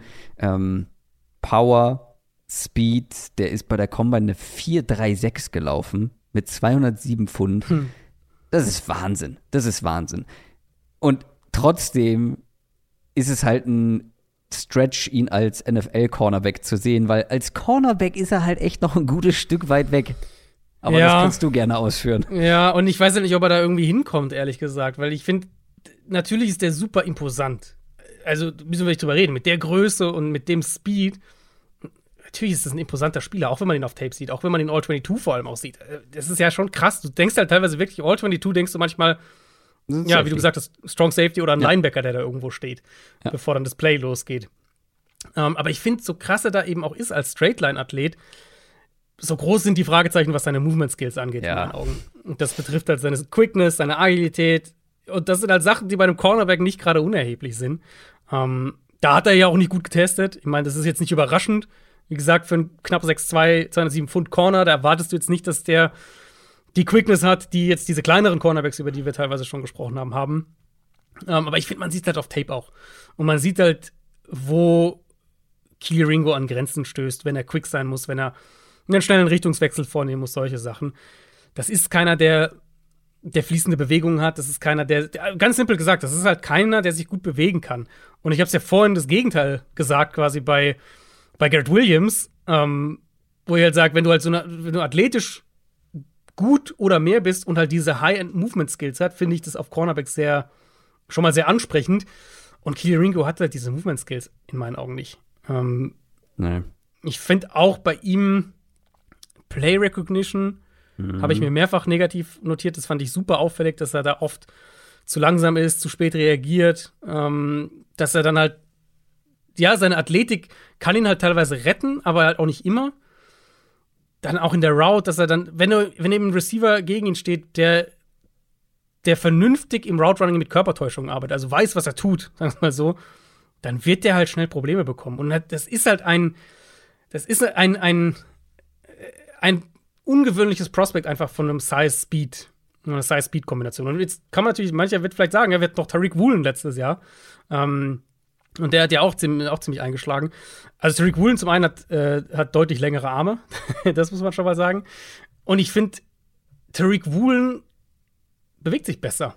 Also ich, Ringo ist da in meinen Augen schon, schon deutlich limitiert. Er ist eines der jüngeren Cornerback-Prospects dieser Klasse. Das sollte man noch vielleicht sagen. Der wird erst äh, jetzt demnächst 21. Mhm ich bin echt gespannt, wer den draftet. Das wäre, also die, der, jetzt habe ich ja Tariq Woon schon angesprochen, der logische Fit wäre halt Seattle in Runde 2. Das, das, würde mich überhaupt nicht wundern, wenn die den am Ende nehmen.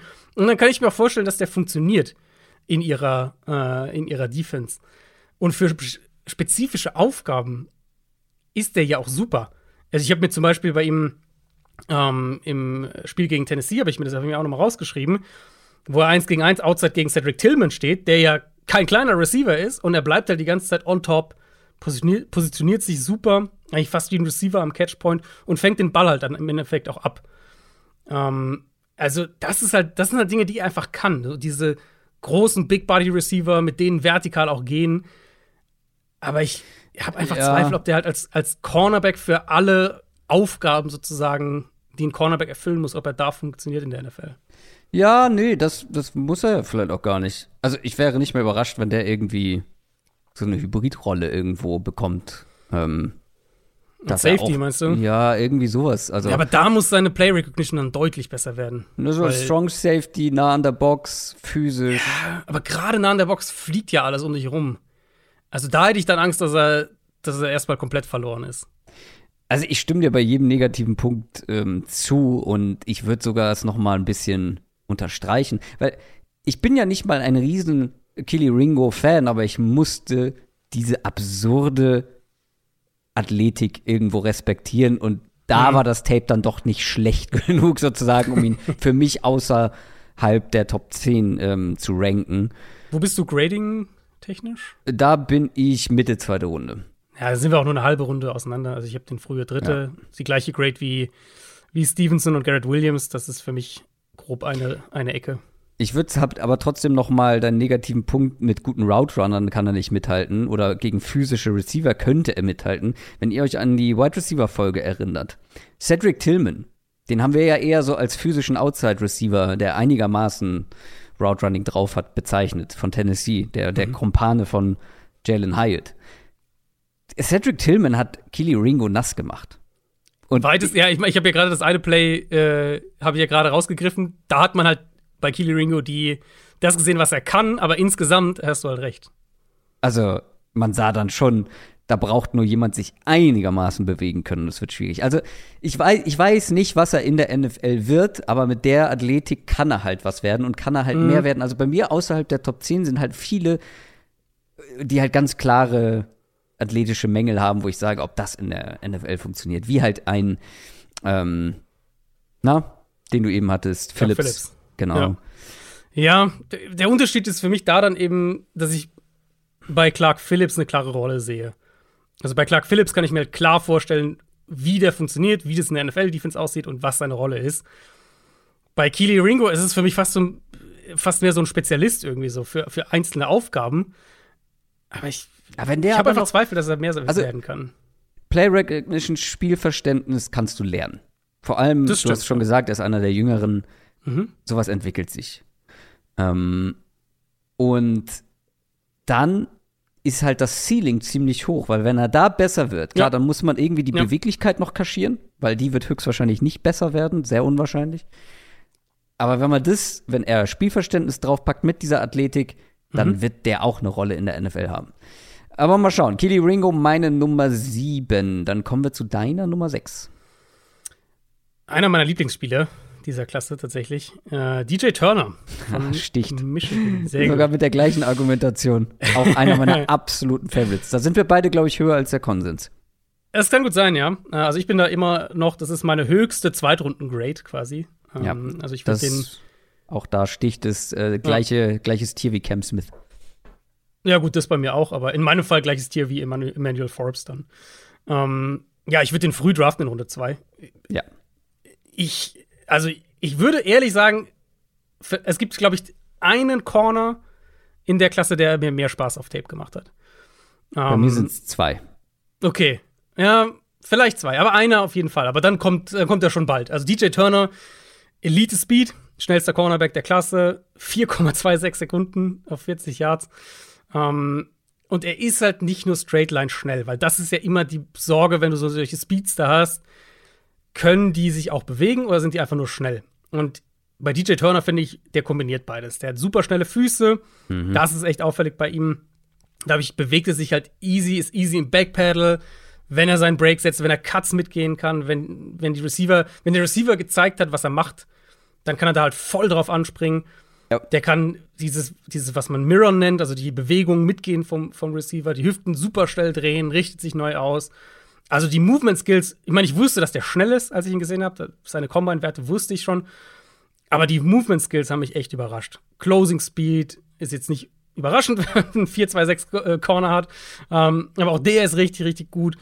Wie der noch Lücken schließen, Catch verhindern kann, das ist echt stark. Und man, der ist auf der leichten Seite. Wir reden über einen 178 Pfund Corner, mal wieder einen leichten Corner. Ähm, das ist auf jeden Fall so, aber ich finde, der spielt physischer, als man es denken würde. Ähm, der geht in Kontakt rein und ich habe es mir so aufgeschrieben, ich finde, DJ Turner holt das Maximum aus seinem Frame raus. Ähm, das ist nicht immer hm. so, dass man davon überzeugt ist, aber ich finde, es ist auf jeden Fall einer, der sich reinwirft. Äh, also Effort, Fragezeichen habe ich nicht bei ihm. Nee, ähm, die habe ich auch nicht. Hast du noch positive Punkte? Weil, ja, noch zwei, zwei oder ja, drei. Ähm, also ich finde halt trotz seines Speeds spielt er kontrolliert, weil auch das ist ja so eine Sorge, wenn du halt so einen Speedster hast, dass der sich regelmäßig selbst aus Plays rausschießt. Ähm, den Eindruck hatte ich bei ihm nicht, dass er da irgendwie wild wird. Und ich fand auch ehrlich gesagt, die Antizipation ist nicht schlecht. Also ich finde, dass er, dass der Plays schon erkennt und dann halt natürlich mit seinem Speed mm. natürlich auch eine enorme Reichweite einfach hat. Ähm, das fand ich vor allem bei Screens auffällig, aber ist generell was, was ich positiv beim aufgeschrieben habe. Also DJ Turner für mich habe ich recht spät gesehen und war dann aber echt positiv überrascht. Ich habe ihn tatsächlich relativ früh gesehen, warum auch immer. Und wo ich nicht mitgehen würde, wäre die Antizipation. Okay. Da habe ich, das habe ich eher auf der negativen Seite. Also gerade in Man-Coverage wirkt er auch so ein bisschen überrascht teilweise, so von Route Breaks, von Cuts. Und er muss, finde ich, zu oft mit seinem Speed covern. Das kann er, weil er ist halt brutal schnell aber ich habe schon manchmal, auch in Zone Coverage, dass ihm dann mal so einer durchrutscht und ach, oh, fuck, da ist ja einer, da geht jetzt der Ball hin und dann schafft er es trotzdem noch dahin zu kommen, weil er einfach so krass athletisch, krass explosiv ist. Äh, und das dann halt, also, oder auch dann, das sieht man manchmal so, wenn so, so Richtungswechsel, da sprechen wir dann häufig vom Spiegeln. Spiegeln ist eine Sache, das kriegt er vielleicht noch hin, aber wenn dann so ein scharfer Cut kommt vom Receiver, dass der eigene Cut der eigene Richtungswechsel so ein Hauch zu spät kommt. Und das ist dann fast eigentlich mhm. schon zu spät. Und auf College-Level konnte er das ganz gut wieder halt zurechtbiegen mit der Athletik. In der NFL wird das natürlich deutlich, deutlich schwieriger. Aber bei DJ Turner, ich bin komplett bei dir. Von mir aus packt er noch ein bisschen Muskelmasse drauf und wird ein paar Hundertstel langsamer. vollkommen in Ordnung. Der ist eine 4-2-6 gelaufen. Lass den eine 4-3 laufen und der ist immer noch brutal schnell und kann immer noch mit den schnellsten und auch flinkesten Receivern der Liga mitgehen. Und mhm. wenn du überlegst halt, was es für Receiver aktuell in der Liga gibt, äh, mit einem, ich meine, du hast alleine ein Team, eigentlich muss ein ähm, Division-Konkurrent von den Dolphins DJ Turner draften. Patriots bauen Corner, ja. So. Du brauchst jemanden, der mit Tyreek Hill und Jalen Waddle mithalten kann. Und das ist der fast der einzige DJ Turner, der das vom Spielerprofil machen kann. Der nicht abgehängt wird und der auch flink genug ist. Und von mir aus geh noch ein bisschen pumpen, werd einen Ticken langsamer, aber dann glaube ich, ist dein Ceiling höher. Und ich glaube, er hat relativ wenig Spielpraxis. Ne? Er hat nur zwei Jahre gespielt, ähm, also zwei Jahre als Starter gespielt ähm, wenn der noch ein bisschen Spielpraxis sammelt und dann halt auch, glaube ich, mit der, mit der Zunahme von Spielpraxis auch ja, das Antizipationslevel ein bisschen hochbringen kann, sehe ich da noch extrem viel Potenzial bei DJ Turner. Das, was du mit, dem, mit der Antizipation, ich glaube, da haben wir einfach eine. Äh, ich glaube, wir meinen was Unterschiedliches in dem Fall tatsächlich, mhm. weil ich hatte auch, also ich hatte den Eindruck, dass er manchmal die Übersicht verliert und es dann zu diesem Place kommt, dass, er, dass, mhm. dass jemand an ihm vorbei, was du beschrieben hast, jemand rennt an ihm vorbei und dann muss er aufholen und da kann er auch manchmal äh, ein bisschen, ein bisschen viel Körperkontakt suchen ja. ähm, und, und auch Flaggen, also Strafen kassieren. Aber ich finde halt, wenn das Play vor ihm ist, dann antizipiert er super. Das war das, mhm. was ich meinte, weswegen es vor allem bei Screens bei, bei Turner aufgefallen ist. Ansonsten eben mal mit dem Gewicht, der wird mit physischen Receivern nicht nur am Catchpoint, sondern auch in der Route Probleme bekommen. Und ja. ähnliches Argument wie bei Forbes, Teams werden halt den in Run-Defense testen. Und werden halt Wird gucken. Nur rumgeschubst. Ja, genau. Und werden halt da äh, schauen, inwieweit die, die Defense ihn beschützt oder, oder entlasten kann, wie auch immer. Ich fand es auch bei Turner sogar auffällig, wenn, wenn der als Edge-Blitzer eingesetzt wurde dass er da halt super leicht aufgenommen wurde. Teilweise sogar auch wirklich von einem Nicht-O-Liner, also von mhm. einem Tight Running Back. Ähm, da merkt man schon, dass die Power halt einfach in diesem Frame nicht da ist. Aber das ist halt irgendwo auch nachvollziehbar. Ja, du, der hat halt auch zusätzlich noch sehr kurze Arme oder relativ kurze Arme, was natürlich passend ist zu seinem restlichen Körper. Aber du merkst es halt dann auch schon, also weil Physis ist ja das eine, aber wenn du, wenn du relativ kurze Arme als Corner hast, du hast halt Mühe, an den Receiver ranzukommen ohne dass der dich quasi weghält. Und Mhm. dann habe ich das Gefühl, dass er auch in den Routes zu leicht weggestoßen wird. Ne? Also, dass er da dann so ein bisschen Ja, genau. abprallt von Genau. physischen Receivern. Und das kann Genau. natürlich, ja, das, das, das schränkt ihn schon irgendwo ein, aber ja, vielleicht packst du ihn dann, vielleicht ist es einer für Inside so, ne, der halt mit diesen kleinen, flinken Route Runnern mitgeht und da dran bleibt. Oder halt Mhm. dann in Zone auch eher Inside vor sich das Spiel hat. Ja, Irgendwie also, sowas. Also kann ich mir, kann, kann, kann auch sein. Ich kann den aber schon nach außen sehen. Ich kann mir schon vorstellen, dass der außen spielen kann. Es kommt, halt, es kommt auf den Gegner drauf an. Wenn der gegen den bisschen, DeAndre Hopkins ja. außen spielen soll, nee, danke. Weiß ich gar nicht. Nee, nee, nee. Also du musst dir mal überlegen. Ich meine, DK Metcalf, uh, Ja, Metcalf, vielleicht Metcalf wird wahrscheinlich schwierig. Aber musst du überlegen, also von den Maßen her, nur um mal ins Verhältnis zu packen, weil ich glaube, wir reden halt immer sehr abstrakt von den Zahlen. Ich glaube, wahrscheinlich können manche nicht so viel auch damit anfangen. Einfach mal ums Verhältnis zu packen. Größe und Gewicht ist vergleichbar mit Denzel Ward. ja, das stimmt. So, Denzel Ward ist einen kleinen Ticken kleiner, fünf Pfund schwerer, ähm, leicht ein bisschen längere Arme, aber nicht viel. Und Den- Speed halt, ja. sind die, also ist Turner halt einen Ticken schneller, aber auch da, ich meine, Denzel Ward auch einer der schnellsten Spieler. äh, Aber Denzel Ward, gewesen. Denzel Ward hat deutlich mehr Spielverständnis gezeigt und Antizipation, finde ich. Ja, okay, aber jetzt sagen wir mal, du bist in, du bist in Man-Coverage halt mit so einem Corner. Mhm.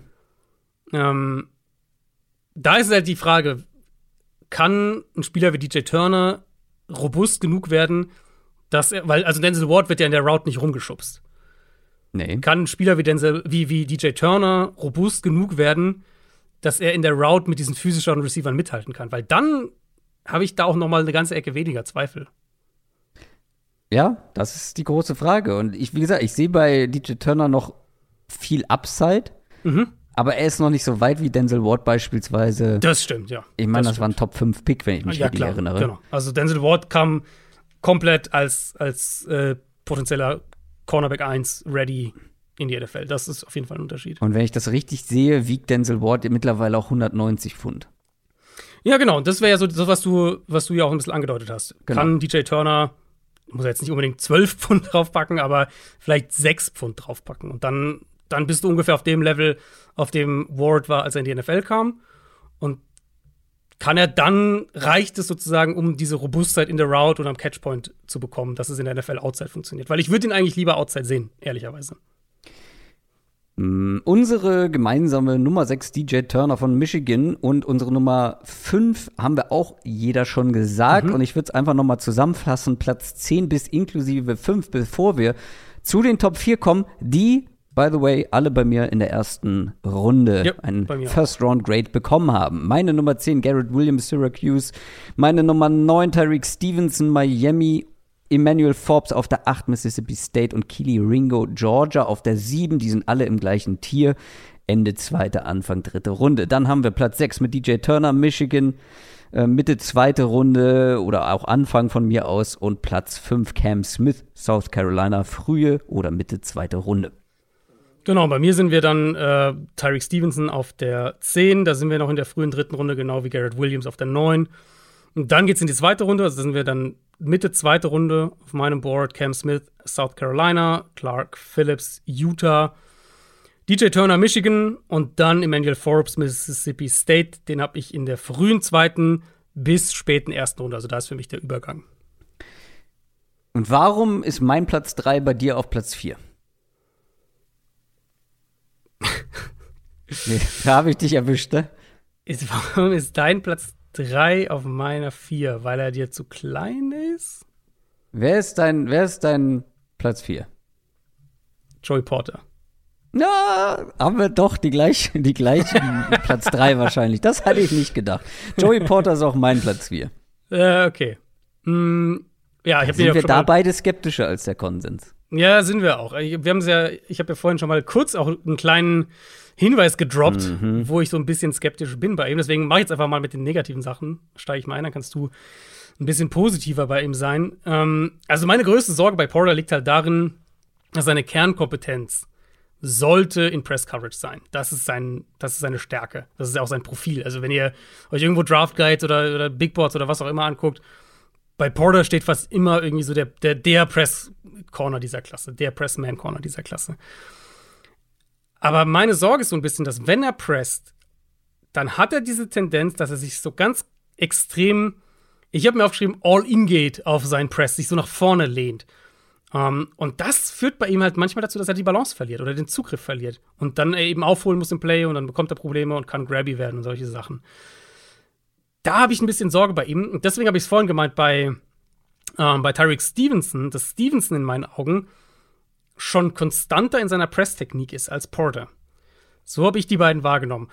Und dann bei Porter natürlich der nächste Punkt dann ist eben, wenn er halt nicht die Hände am Receiver hat, dann mag ich seine Beschleunigung und seine Recovery-Qualitäten, nachdem er die Hüfte geöffnet hat, die mag ich nicht besonders. Also ich finde, da kann er auch, und wurde er auch häufiger gerade nach innen geschlagen. Ähm, Receiver können ihn zu, zu, diesem falschen Schritt nach außen bringen und dann halt innen vorbeikommen. Und das ist für mich so der, der maßgebliche Grund, warum Porter für mich eher in die spätere erste Runde gehört. Ähm, weil er wird in, für mich in erster Linie, er sollte in erster Linie ein Press Corner sein auf dem nächsten Level, was im, im richtigen Scheme Fit natürlich ein super Value ist und wichtig ist und, und eine tolle Rolle sein kann. Aber da hätte ich mir einfach gewünscht, dass er schon konstanter ist in seinem Press-Skillset. Und mhm. wenn er halt in Off-Coverage ist, dann habe ich ihn zu häufig so ein bisschen lost in space gesehen. Ähm, und das macht mir schon ein bisschen Sorgen bei ihm. Fällst du mal mit der, fällst du mal mit der Tür ins Haus? Ähm, gleich draufgehackt auf Joey Porter. nicht das College erwähnt und vor allem nicht die Maße erwähnt. Das Weil das muss man bei Joey Maße, Porter vielleicht schon ja. machen. Also Penn State, der Vollständigkeit halber.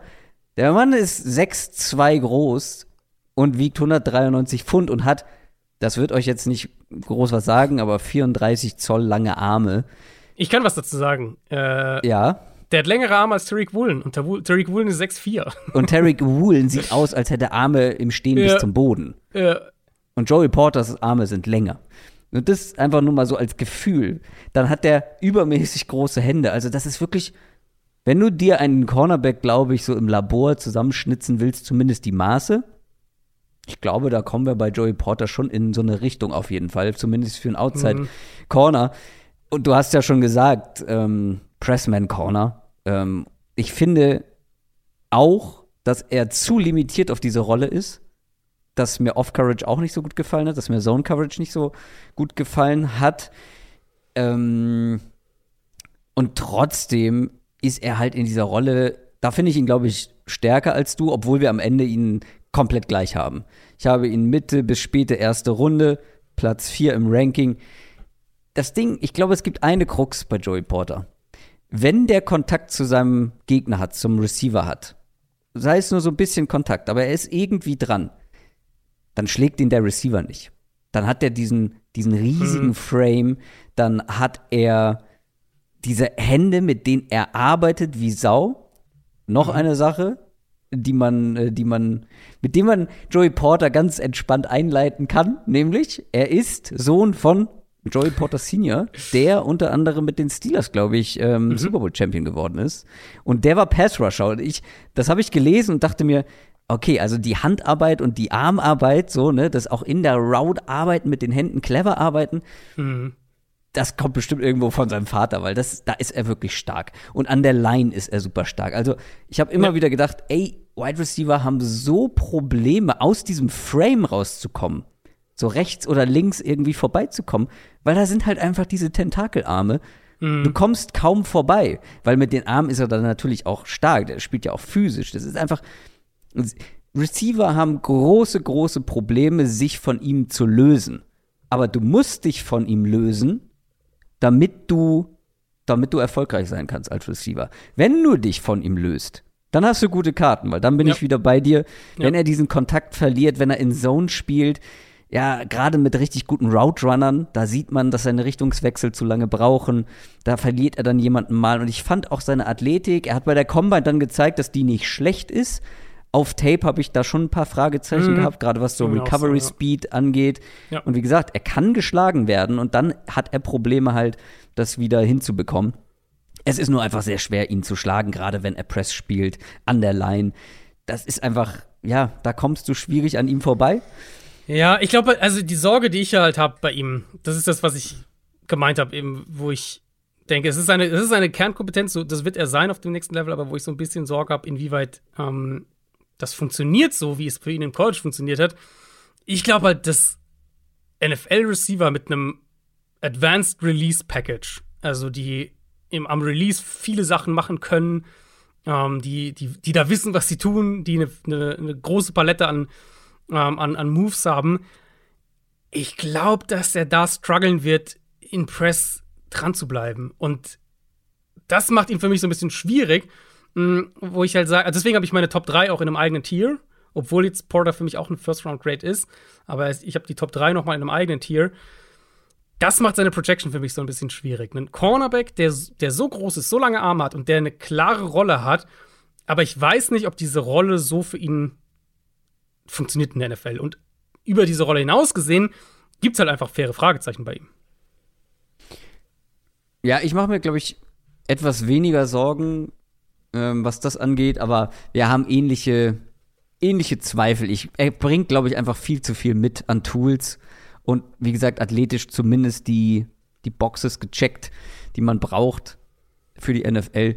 Ähm, ich weiß nicht, vielleicht, vielleicht steckt da echt noch viel in ihm drin, aber es ist halt ein riesiger Typ mit riesig langen Armen und genug Athletik um ziemlich schnell auch starten zu können.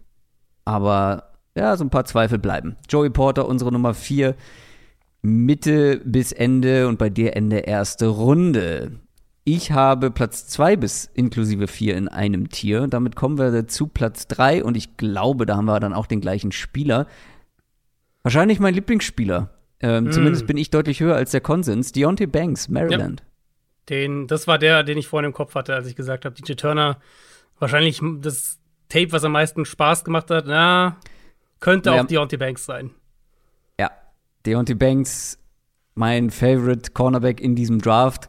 Ich habe noch einen dritten mit dazu genommen, weil Platz 1 hat auch schon sehr viel Spaß ja. gemacht. Ja, ja. Den kann man nicht rauslassen. Deontay Banks, Platz 3. Ähm, das ist ein auch zumindest relativ massiger Corner. Oder eigentlich ziemlich optimale Maße. Ähm, 6-0, 197 Pfund. Das war ganz witzig, weil ähm, ich habe zuerst gelesen, wo mit was er gelistet war im College, nämlich mit 6-2. Und dann habe ich, hab ich Tape von ihm gesehen und dachte, der ist niemals 6-2 groß. So groß wirkt der nicht. 6-0 passt da auf jeden Fall besser, so wurde er bei der Combine gemessen. Das sind Marshawn Lattimore Maße, also schon ja, relativ physisch auch dann auf NFL-Level. Ich mag ihn, wie gesagt, sehr. Ähm, ist für einen ja doch nicht gerade leichten Corner sehr beweglich, sehr smooth. Mhm. Die Hüfte, wie der sich bewegen kann, Richtungswechsel sind überhaupt kein Problem. Und das halt mit einem Gewicht, was nicht gerade ohne ist, wenn wir heute schon hier von 160 Pfund und 178 Pfund ähm, Cornerbacks gesprochen haben. Hier sind wir bei fast 200 der kann so ziemlich jeden Wide Receiver spiegeln. Der kann aber gleichzeitig auch mit seiner Größe und seinen langen Armen gegen physische Wide Receiver bestehen. Der hat sogar gegen Tight Ends nicht schlecht ausgesehen, gegen gute Tight Ends, über die wir hier auch schon gesprochen haben, vergangene Woche. Ähm, das ist halt eine Mischung, die du so in, auf der Qualität selten bekommst. Gleichzeitig die Beweglichkeit plus die Physis. Dann hat er wie Joey Porter auch sehr viel Pressman gespielt und das auch auf beiden Seiten, wurde flexibel eingesetzt, hatte eine super Combine, also konnte da nicht ja. nur die Boxes, Boxen checken, sondern auch noch, ja, ähm, hat noch einen kleinen, hat das Ganze noch ausgefüllt farblich. 4,35 also, auf 40 und ja. super Sprünge. Überall, also wirklich, ich meine, er hat einen 10er Rascore für die Leute, denen das jetzt was sagt. Ähm, also Top-Perzentile. Ja, viel besser kannst du nicht testen. Viel ja. besser kannst du nicht testen. Ähm, ja, und es, er ist bei mir dann noch mal höher als bei vielen anderen. Also die wenigsten haben ihn sehr niedrig, aber in den Top 3 habe ich ihn nicht so häufig gesehen, weil ich glaube, der entscheidende Punkt ist, weil bei dem anderen Kram stimmen, glaube ich, alle zu, ähm, den ich bisher genannt habe. Aber wo er mir besser gefallen hat, scheinbar, ist in Sachen Spielverständnis und Antizipation. Also gerade Pre-Snap habe ich ihn mehrfach gesehen, wo er noch so ein paar Calls gemacht hat, wie er auf Motions reagiert hat. Also das, ich hatte das Gefühl, da ist jemand, der vor allem Tape geguckt hat, der genau weiß, was die Gegner vorhaben und auch dann während des Plays ist er mir da nicht so negativ aufgefallen, wie ich das an ein oder anderer, an der einen oder anderen Stelle gelesen habe. Das habe ich schon auf der negativen Seite. Mhm. Ähm, insgesamt, also Antizipation, nicht jetzt unbedingt Pre-Snap, sondern mehr halt so in Off-Coverage. Also, ich finde, da ist der Break ja. manchmal so diesen Sekundenbruchteil ja. zu spät und dann, ich meine, er hat die Explosivität, dass er noch rechtzeitig reinkommt, aber du siehst ab und zu, dass es einfach einen kleinen Ticken zu spät ist. Bei in Off-Coverage auch manchmal, dass es so ein bisschen flat-footed wird, also so wie, wie wenn er kurz stehen bleibt. So kann man sich ungefähr vorstellen. Und da ist er auch nicht so komfortabel wie in, in, in Man oder sogar in Pressman äh, in seinen Bewegungsabläufen. Also ich finde, das, das war so mit, ja, schon so der negativste Punkt. Mm, ich mag seine Short Area Movement Skills, aber wenn es jetzt wirklich drastisch, wenn er drastisch die Richtung wechseln musste, dann hat er ab und zu Probleme gekriegt, was irgendwo ein Stück weit auch normal ist, aber das ist mir ein paar Mal aufgefallen. Und hat eben die ähm, 2021er Saison fast komplett verpasst mit einer Schulterverletzung. Mhm. Und ähm, dementsprechend gibt es jetzt nur eine Saison von ihm mit diesem High-End-Tape. Das muss man vielleicht noch sagen. Aber insgesamt ist das, also ja, wir haben es jetzt schon gesagt, das mit, also mit das Tape, was am meisten Spaß gemacht hat. Hm, sind wir wieder bei dem Thema Movement Skills. ist ja heute der, der Leitspruch. Die sind halt herausragend bei ihm. Backpedal, Hüfte drehen, beschleunigen, auf den Release des, des Receivers reagieren, Bewegung, jede Bewegung mitgehen vom Receiver. Da ist er einfach wahnsinnig gut, wahnsinnig smooth in seinen Bewegungen und hat halt dann dabei noch Elite Speed und Elite Beschleunigung. Und das sind halt schon mal ziemlich gute Voraussetzungen ähm, auf der Position, weil es erlaubt es ihm halt eng am Gegner dran zu bleiben. Und es gibt ihm auch ein bisschen Spielraum, um zu recovern, wenn nötig. Und ich habe mir, ich glaube, bei keinem Corner, außer bei Devon Witherspoon, habe ich mir so häufig Sticky in Coverage aufgeschrieben. Ähm, ja. Das macht er einfach wahnsinnig gut und, und also ich bin auch heute nochmal, ich, ich arbeite jetzt an meinem, also parallel immer so ein bisschen an meinem äh, Mockdraft 2.0. Und für mich ist Banks halt der perfekte Corner für die Ravens. Also wenn der da ist, ich weiß, Baltimore pickt an, ich weiß gar nicht genau, irgendwo um 20 rum, glaube ich, oder? Irgendwie sowas. Ähm, wenn der da noch da ist, für mich ist das ein, für ein Team, was ja auch einen Corner braucht, äh, ist es ein absoluter No-Brainer-Pick und so, so ein perfekter 22 picken sie. So ein perfekter Scheme-Fit. Ähm, deswegen, ja, ich mag ihn extrem und ich könnte mir vorstellen, dass er am Ende besser ist als, ähm, wie ich jetzt rausgehört habe, unsere beider Nummer zwei. Na, das weißt du ja noch nicht, wen ich auf zwei habe. Ich habe nur gesagt, Platz 1 hat mir auch sehr viel Spaß okay, gemacht. Okay, sehr gut. Also ich, ich könnte mir vorstellen, dass er besser wird als Christian Gonzalez am Ende. Ja, also ich, muss ich ganz ehrlich sein, nach Tape schauen, ich habe mich beeinflussen lassen. Nach Tape schauen hatte ich lange Deontay Banks auf Platz 2. Finde ich, find ich vertretbar. Ich meine, du hast jetzt mein Big Board noch nicht gesehen, also nicht in dem Detail, aber ich kann es ja jetzt dir sagen bei mir ist auf dem Big Board Gonzales auf 9 und Banks auf 12. Also die sind super nah beieinander für mich. Und ich, also ich würde das, wenn du es jetzt so gehabt hättest, ich hätte es jetzt nicht kritisiert, weil sie sind für mich ein Tier und sie sind für mich super nah beieinander. Das sind sie auch.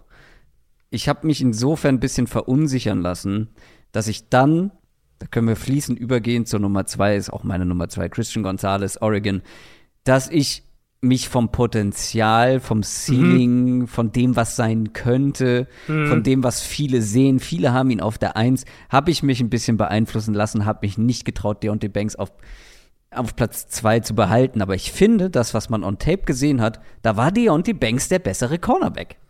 Was ich mir vor allem aufgeschrieben habe, ich meine, die sind ja auch gar nicht so unähnlich. Also äh, Größe, Oregon, äh, Oregon sag ich schon, Gonzales ist ein bisschen äh, ein bisschen minimal größer, aber größer, genau.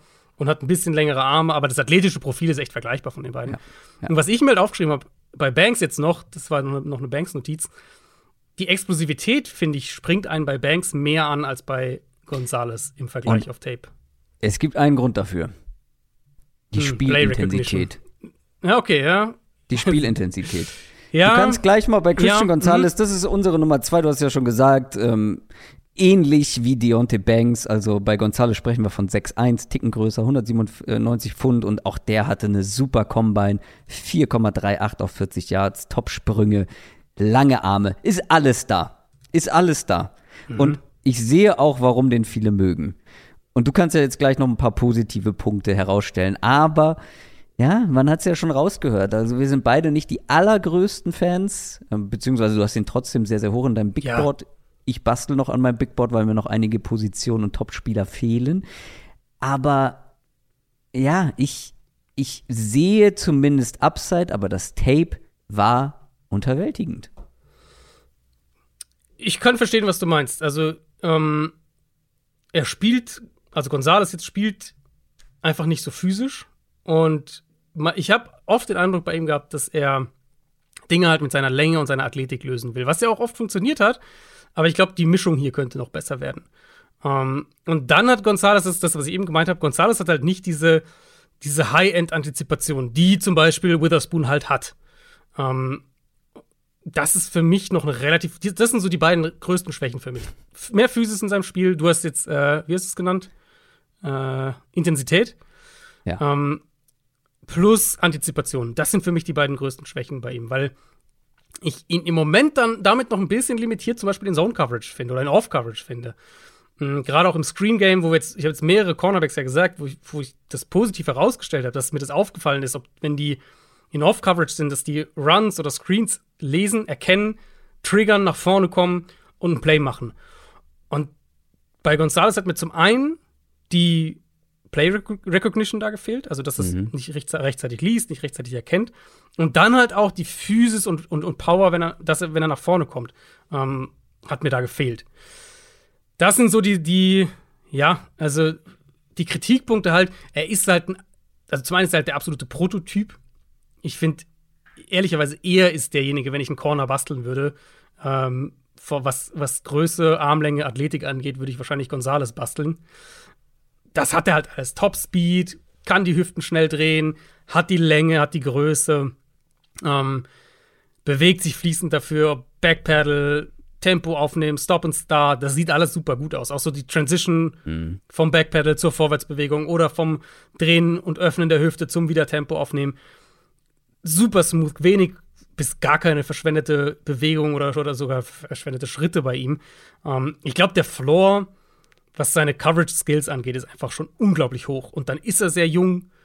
Dann ist er ein Spieler, der ja auch ähm, in puncto Competition Level schon geklettert ist. Also er war ja äh, vorher bei Colorado. Ich glaube ja. Ja. Und kam dann zu Oregon, also auch sozusagen da, ähm, oder auch vom Umfeld her schon einen Schritt nach vorne gemacht. Ja, es ist für mich einer, der ein wahnsinnig hohes Ceiling hat. Ich verstehe deine Punkte, ich meine, ich habe es ja gerade gesagt, die, die negativen Punkte habe ich ja auch und ich verstehe das auch, wenn die einen so ein bisschen abtören und ich, deswegen hätte ich Banks an zwei auch nicht kritisiert. Aber für mich sind die drei ähm, sind schon klar das Top-Tier und Gonzalez ist da auch drin und für mich ist er auch ein Top 10, Top 12 Spieler in diesem Draft.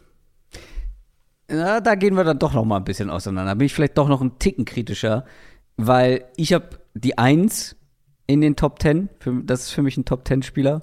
Die Eins Äh. ist halt für mich äh, ähm, ein Top 5 Spieler tatsächlich. Ja, würde ich auch nicht, würde ich auch nicht streiten. Ich sehe die drei dahinter, Gonzalez, Deontay Banks und Joey Porter in einem Tier, aber halt eher so Top 20 Spiele, also in den Top, in den ersten Top 20, vielleicht auch Top 15, irgendwo so in dem mittleren First-Round-Bereich. Gonzalez wird aber früher vom Bord gehen, weil er einfach die perfekte Mischung ist. Aber ich möchte es nochmal unterstreichen, der hat einen Körper wie Jalen Ramsey, aber spielt wie Greedy Williams. Und ja, wenn ihr euch richtig erinnert, ich war ein Greedy Williams Fan, aber nicht in der NFL. Der spielt halt, Greedy Williams war nämlich auch einer, der im Gesamtlevel viel zu wenig Intensität auf Tape gezeigt hat, der zu lasch gespielt hat, wo mir das Feuer gefehlt hat, wo, wenn Plays nicht in seine Richtung gegangen sind, dann war er raus aus dem Play. Wenn ein Run-Game, ein Run-Play kam, wurde er teilweise komplett rumgeschubst, obwohl jemand mit den Maßen und der Power, die er definitiv hat, weil in Passing-Plays sieht man sie, sollte nicht so rumgeschubst werden. Und das Spielverständnis hast du schon angesprochen. Ich fand ihn zu häufig zu spät, ähm, dass er Plays zu langsam registriert. Der hat ultra viel und die Baseline ist, glaube ich, auch nicht niedrig, aber der muss seine Art zu spielen noch ein bisschen hochleveln, damit er wirklich dieses Top-Niveau erreicht, was er, er erreichen muss, wenn er das erfüllen will, wo er gedraftet wird, weil das wird, glaube ich, ein Top 12 Pick mindestens. Er ist halt erst 20. Das soll man, finde ich, bei ihm darf man das echt nicht, nicht Ja. vergessen. Also er ist 20 und das, was er schon, ich, also ich, wir haben jetzt viel über Upside und so gesprochen, aber ich finde, was er jetzt schon als Cover Corner ist, ist halt schon richtig, richtig gut. Also, das klingt jetzt sehr, sehr negativ, ne? Das ist ja immer noch meine Nummer zwei und das ist auch einer, den ich früh oder ja, relativ früh in der ersten Runde draften würde. Trotzdem finde ich, er wird manchmal zu sehr zu einem Top-5-Pick gemacht, den ich halt nicht ganz so sehe. Mhm. Ich, das finde ich auch ist fair. ein geiler Spieler. Christian Genau. Gonzalez ist ein geiler Spieler und ein krasser ja, genau, Corner. genau, genau. Aber d- also das finde ich auch, das finde ich auch komplett fair, weil er, weil dafür sind halt, also er, ist kein, er hat noch kein komplettes Tape. Und das, ist- d- Nee, deswegen genau. finde ich auch absolut fair zu sagen, Du brauchst ein bisschen Fantasie hier- dafür. Genau, wir projecten hier ein Stück weit und die, wir, wir gehen in Richtung Ceiling und so weiter. Ähm, also kann ich voll verstehen. Ich, ehrlicherweise, ich bin schon klar auf dem, auf dem Dampfer, dass ich sage, das ist ein Top 12 Spieler in diesem Draft und der sollte auch Top 12 gehen. Wo ich nicht mitgehe, ist das, und das, da hast du natürlich recht, ähm, dass den viele als auf, auf 1 haben. Weil das, dafür finde ich, ist dann die 1 doch die Ja. klare 1. Und die Eins bei uns beiden. Und ich, wie gesagt, bei mir ein eigenes, eigenes Tier. Ich bin, glaube ich, dann minimal pessimistischer, äh, weil er auch Fragezeichen hat, aber trotzdem mit Abstand das beste Cornerback-Tape dieses Jahr hatte Devon, Wis äh, Devon Witherspoon von Ja. Illinois. Ja. Das ist nicht vergleichbar in meinen Augen. Der hat mehr gezeigt als alle anderen. Der hat halt andere kleine Fragezeichen, weil wenn wir jetzt gerade hier von von Banks, von Gonzalez und auch von Joey Porter, von großen, ähm, schweren Cornerbacks gesprochen haben, die wirklich prototypische Maße mitbringen. Devin Witherspoon ist da eher am unteren Ende zu finden. Also mit 5'11 einen Ticken kleiner, mit 181 Pfund einen Ticken leichter, aber ich habe bei mir geschrieben, Man Coverage Dämon oder generell Coverage Dämon. Ja. Der spielt wie ein kleiner Giftzwerg. Hart, ultradynamisch, Stichwort Intensität, komplett, das ist eine komplett andere Welt. Wenn du, ich habe sie beide hintereinander geguckt, Devin Witherspoon und ähm, danach Gonzales. Und das ist einfach ein Intensitätsunterschied. Das ist schon gefühlt ist es ein anderes, ein anderer Sport, der da betrieben wird, in der Hinsicht. Devin Witherspoon für einen kleineren Cornerback halt wirklich sehr, sehr physisch unterwegs, hat einen super unangenehmen Punch an der Line, also wenn der einem Receiver einen mitgibt, dann kommt der auch gerne mal aus dem Tritt, kann sich halt auch gegen diese größeren, physisch, eigentlich physischeren Receiver gut behaupten. Ich meine, er hat gegen den Sam Laporta gespielt, ähm, gegen Iowa. Das war der Receiving Titan, über den wir gesprochen Ja. haben, den wir beide mögen, wo wir beide sagen, ey, wenn den, den jemand Ende Runde 1 draftet und der ist, ja, also ich habe jetzt die Maße nicht mehr von Sam Laporta im 6'3. Kopf, aber 6-3 ist der. ja, 6'2, also gutes Stück größer und echt ein dynamischer Tight End. Der hatte es super, super schwer gegen Devin Witherspoon. Das mal so als, als Beispiel. Witherspoon super beweglich, super explosiv, kommt so schnell aus den Breaks raus. Der kann wirklich an jedem Gegner kleben bleiben. Das, was auch anderen Top-Cornerbacks, finde ich, so ein bisschen gefehlt hat, dass sie wirklich auch bei schnellen Cuts, also auch, wenn du jetzt sagst, so Slants, In-Routes, ähm, dass er da dran kleben bleiben konnte. Ja, und seine größte Stärke, in meinen Augen, seine Instinkte. Also der wird super selten überrascht von, von einer Route. Ähm, man sieht, wie schnell der Plays erkennt, wie schnell der auch aus seiner eigenen Man-Coverage rauskommt, um dahin zu gehen, wo das Play stattfindet. Und das ist wirklich der Unterschied zu allen anderen. Ja. Weil ganz oft, ja, kleben können, kleben bleiben können viele am Gegner, mitgehen. So, aber dann verfolgen die den Receiver über das halbe Feld und merken gar nicht, ah, der Ball ist wo ganz anders hingegangen. Devin Witherspoon kriegt das mit und Devin Witherspoon wird früher oder später da sein, wo das Play stattfindet. Also es gibt ein Play, ähm, das fand ich super beeindruckend. Ich weiß gar nicht mehr, ob es Man Coverage oder Zone war. Auf jeden Fall, ähm, da hat er die Flat, doch es müsste Zone gewesen sein. Er, hatte, er hat die Flat, also außen, aber halt ähm, nicht tief, sondern den äußeren ähm, Underneath-Bereich. Das war seiner, da soll der aufpassen. Dann driftet er erst mit einem Receiver mit nach hinten, der tief geht, sieht, okay, hier muss ich ein Stück mitgehen. sieht, okay, das Play oder ich muss wieder zurück in meine Zone mehr oder weniger, dann kommt da spät ein anderer Receiver rein, den übernimmt. Er sieht dann aber gleichzeitig, dass der Quarterback rausrollt auf diese Seite. Er lässt quasi seinen Receiver stehen und mhm. hat die Explosivität, um den Quarterback komplett umzunieten, der noch nicht über die Line of Scrimmage war. Also ein, ein unglaubliches Spielverständnis, was ich von keinem anderen Cornerback in dieser ja. Klasse gesehen habe. Ja, da gehe ich voll mit. Also, die, was, das springt einen wirklich an. Gerade wenn man bei ihm halt All 22 schaut, wie genau. ruhig und kontrolliert der in Zone oder Off ist und das Play antizipiert und dann halt mit perfektem Timing nach vorne kommt. Ist halt vielleicht auch ein, Ergebnis davon, dass er einfach viel mehr gespielt hat schon als die anderen. Also, das, wir mhm. reden hier über einen Spieler, der über 2300 College-Snaps hat, ähm, der auch ein bisschen gebraucht hat und jetzt, ich meine, seine Senior-Saison, das war seine einzige auf diesem Level. Also er hat nur eine Saison auf diesem Top-Level gespielt und das war halt seine Senior-Saison und, und also jetzt die vergangene. Und er hat halt mehr Erfahrung, er hat halt viel schon gesehen, einfach. Also ich glaube, da ähm, will jetzt nicht sagen, dass automatisch ein Christian Gonzalez das entwickelt. In, ne, das, manche Spieler entwickeln das ja auch einfach nie. Aber Witherspoon hat natürlich einfach einen Vorteil von äh, was, was Erfahrungswerte und, und äh, ja, wie viel er einfach schon gesehen hat an Routes, an Offenses. Da ist er einfach schon ein Stück weit weiter.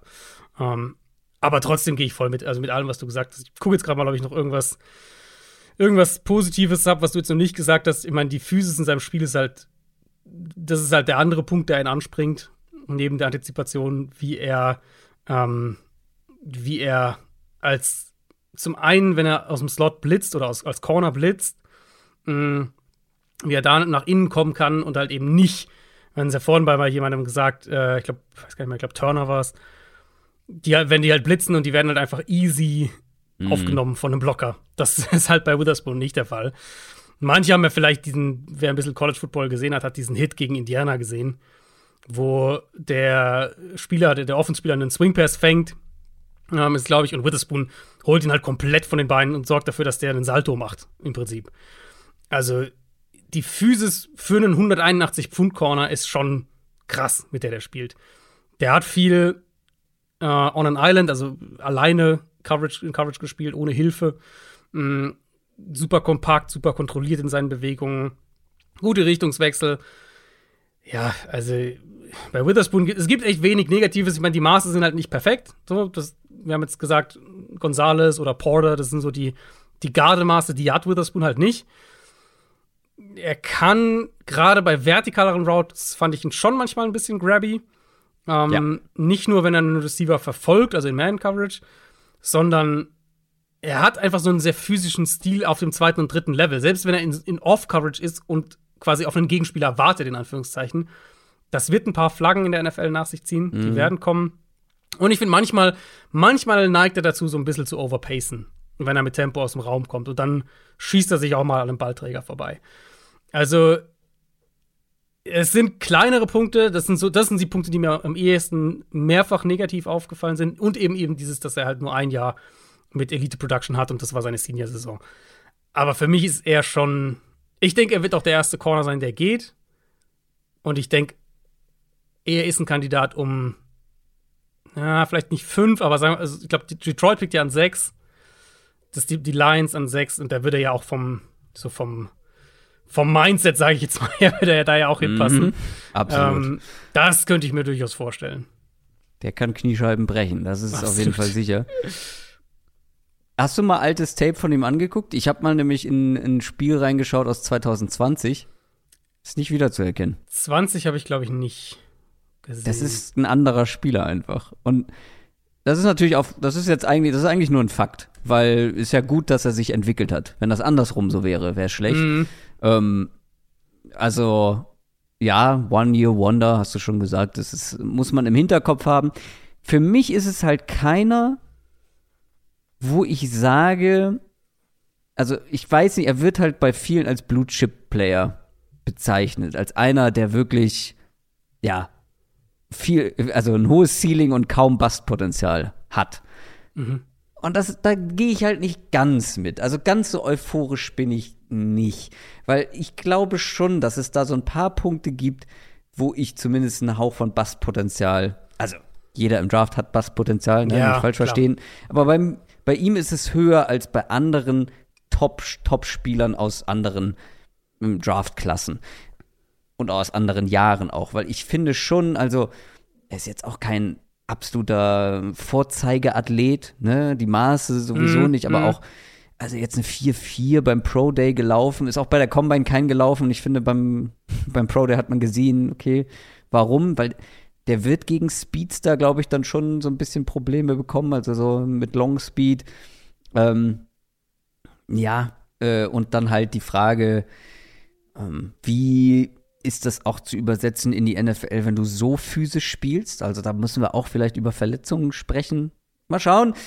Ich finde schon, dass da ein bisschen mehr Bastpotenzial ist, als er bei manchen gemacht wird, weil das ist ja, man tendiert da, glaube ich, auch immer zu, oder viele Analysten, gerade in den USA, tendieren dann vor dem Draft, die besten Spieler aus dem Draft zu Blue-Chip-Playern zu machen.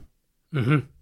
Und ich weiß nicht, ob Devin Witherspoon jetzt da für mich reinfällt. Ja, also ich meine, wir haben jetzt gerade die Lions ja angesprochen. Die Lions haben vor ein paar Jahren und jetzt haben sie ihn gerade getradet, Ja, Jeff, Jeff Okuda Okuda. gedraftet. Da wäre ich mir sogar sicherer gewesen. Ich wollte gerade sagen, ich glaube, wenn du, wenn du eine Umfrage machen würdest, die meisten waren damals, ich auch, ähm, bei Okuda sicherer, dass das ein Elite-Corner wird als bei Witherspoon. Ich glaube, die, die Bast-Gefahr bei Witherspoon, da bin ich schon relativ optimistisch.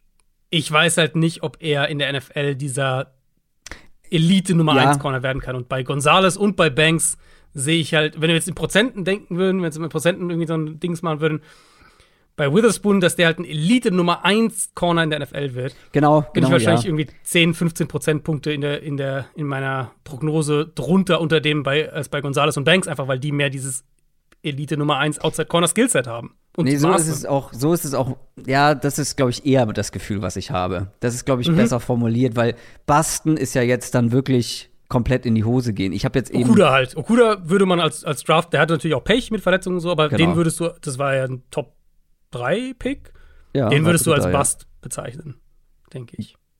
Ja, nee, stimmt. Also die Baseline ist bei Witherspoon zu hoch. Ich glaube, ich habe auch diese Zweifel. Das ist so ein bisschen die Will Anderson-Zweifel. Ja, ja, da gehe ich mit. Mhm. Die Baseline ist da schon, also ein Basspotenzial in dem Sinne gemessen an dem Bereich, wo er gedraftet werden wird. Ich glaube, das wollte ich ausdrücken. Also so ein richtiger kompletter Reinfall. Da halte ich Christian Gonzalez noch für wahrscheinlich, wahrscheinlicher, weil da Spielverständnis und Intensität nicht, noch nicht auf NFL-Level sind. Ähm, aber ja, ich, ob er jetzt wirklich da. Wie würdest du ihn ranken im Vergleich zu den, ja, vor allem Top 2 Cornerback Prospects letztes Jahr? Ähm, Source Gardner und Ähm, ähm, ja. na, der bei den Texans gelandet ist. Äh, jetzt blenke ich auch gerade komplett. Mein Hirn Das war so sogar meine Nummer eins, den mochte ich so mit, gerne. mit Namen für diesen Draft. Äh, verletzt war. Ja, ähm, ich würde ihn wahrscheinlich. Hm. Also auf dem Level, auf Derek Stingley. Derek Stingley. Ähm, ja, ich hab's auch ich- gerade nachgeschaut. Ich würde ihn wahrscheinlich. Ja, also rein als Pre-Draft Prospect, glaube ich, wahrscheinlich wäre schon meine drei im Endeffekt. Meine nämlich auch. Weil- Definitiv. Also Stingley ist, man muss jetzt nur als Prospect denken. Stingley war halt ein athletisch auch einfach eine Ausnahme, also vom, vom, von seinem, vom Tape des Jahr davor halt wirklich ein, ein absoluter Ausnahmespieler damals. Und da war ja die Projection so ein bisschen, okay, er hat jetzt ein Down Year und so weiter, Verletzungen. Ähm, ja, jetzt, ja. was kommt dann danach wieder? Das war so ein bisschen bei ihm die Sorge. Ja, ich hätte ihn schon, ich hätte Witherspoon wahrscheinlich schon als drei, wenn ich die drei gegeneinander stelle. Ich auch, auf jeden Fall. Stingley fand ich zu smooth, zu Mm. beweglich. Die Mischung aus Mm. Athletik und Smoothness Ja, war ja. Nicht, äh, nicht zu erreichen. Und Source Gardner einfach die Physis und Ja. gleichzeitig die Beweglichkeit und ähm, ärgerlich, dass Derek Stingley sich dann auch wieder direkt verletzt hat, weil so ist irgendwie nie so ein fairer Wettkampf entstanden, aber den hat Source Gardner, glaube ich, auch jetzt schon. gewonnen, glaub, aber- also zumindest vorerst, ja.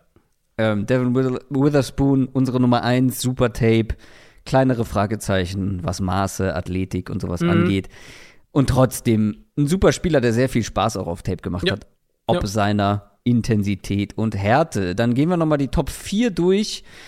Wir haben nämlich ja schon äh, bis zur Top 5 zusammengefasst gehabt. Joey Porter ist bei mir auf der 4 Penn State.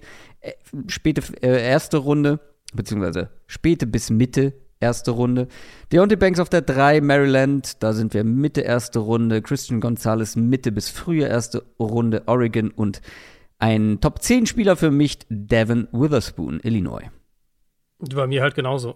also, ähm, Witherspoon von der Great auch Top 10. Er ist halt auf 5 gelandet in meinem Big Board, was dabei auch eher etwas über diese Draft-Klasse aussagt. Ähm, aber auch ein Top 10 Grade genau. bekommen. Ähm, genau, und, und Gonzales hat dann eine Top 15 Grade und ist aber auch auf der 9 gelandet und dann eben Banks für mich ein Spieler für die erste Hälfte der ersten Runde und ist auf 12 in meinem Big Board und, und auf 4 eben äh, Joey Porter, der dann ja fünf Plätze nochmal weiter hinten ist und den habe ich eben so Mitte bis zweite Hälfte der ersten Runde. Ja, aber das zeigt doch schon, weil ich meinte nämlich auch mit Top 10 Spieler, nicht ein Top 10 Spieler in diesem Draft, das sowieso, aber ein Top 10 Grading. Er wird auch bei mir sehr weit oben landen, Devin Witherspoon. Ja, es gibt halt äh, einfach nicht viele ja, Alternativen. also, das ist ja so, wenn man so ein Big Board bastelt, wen setzt du drüber, ist ja so ein bisschen die Frage. Also, ich muss, wie gesagt, ich muss mir die Offensive Line Top-Spieler noch angucken. Die werde ich wie jedes Jahr ein bisschen ja, oberflächlicher also, Ich will jetzt nicht ja, ich schieben, weiß aber schon, ich glaube nicht, dass da ja. einer dabei sein wird. Nee. Also Peter könnte natürlich auf jeden Fall weit oben landen. Ja, bei Skronski, ich meine, wir haben ja heute unsere O-Line-Folge veröffentlicht. Ja. Da ist halt das Ding, die wahrscheinlichere Prognose für ihn in der NFL ist halt einfach Guard. Mhm. Und damit bist du für mich schon fast raus aus einer Top, zumindest mal aus einer Top 5 auf dem Big Board.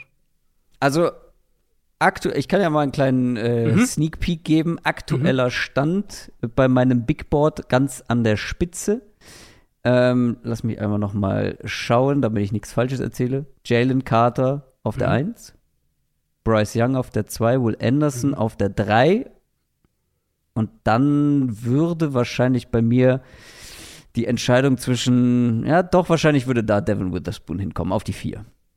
Ich habe halt zwei Quarterbacks dann noch drin. Ich habe Carter auch eins. Ich habe Anthony Richardson auf der 2, ist ja mein Nummer 1 Quarterback. Ich habe dann Anderson auf der 3, Bryce Young auf der 4 und Witherspoon halt auf der 5. Mhm.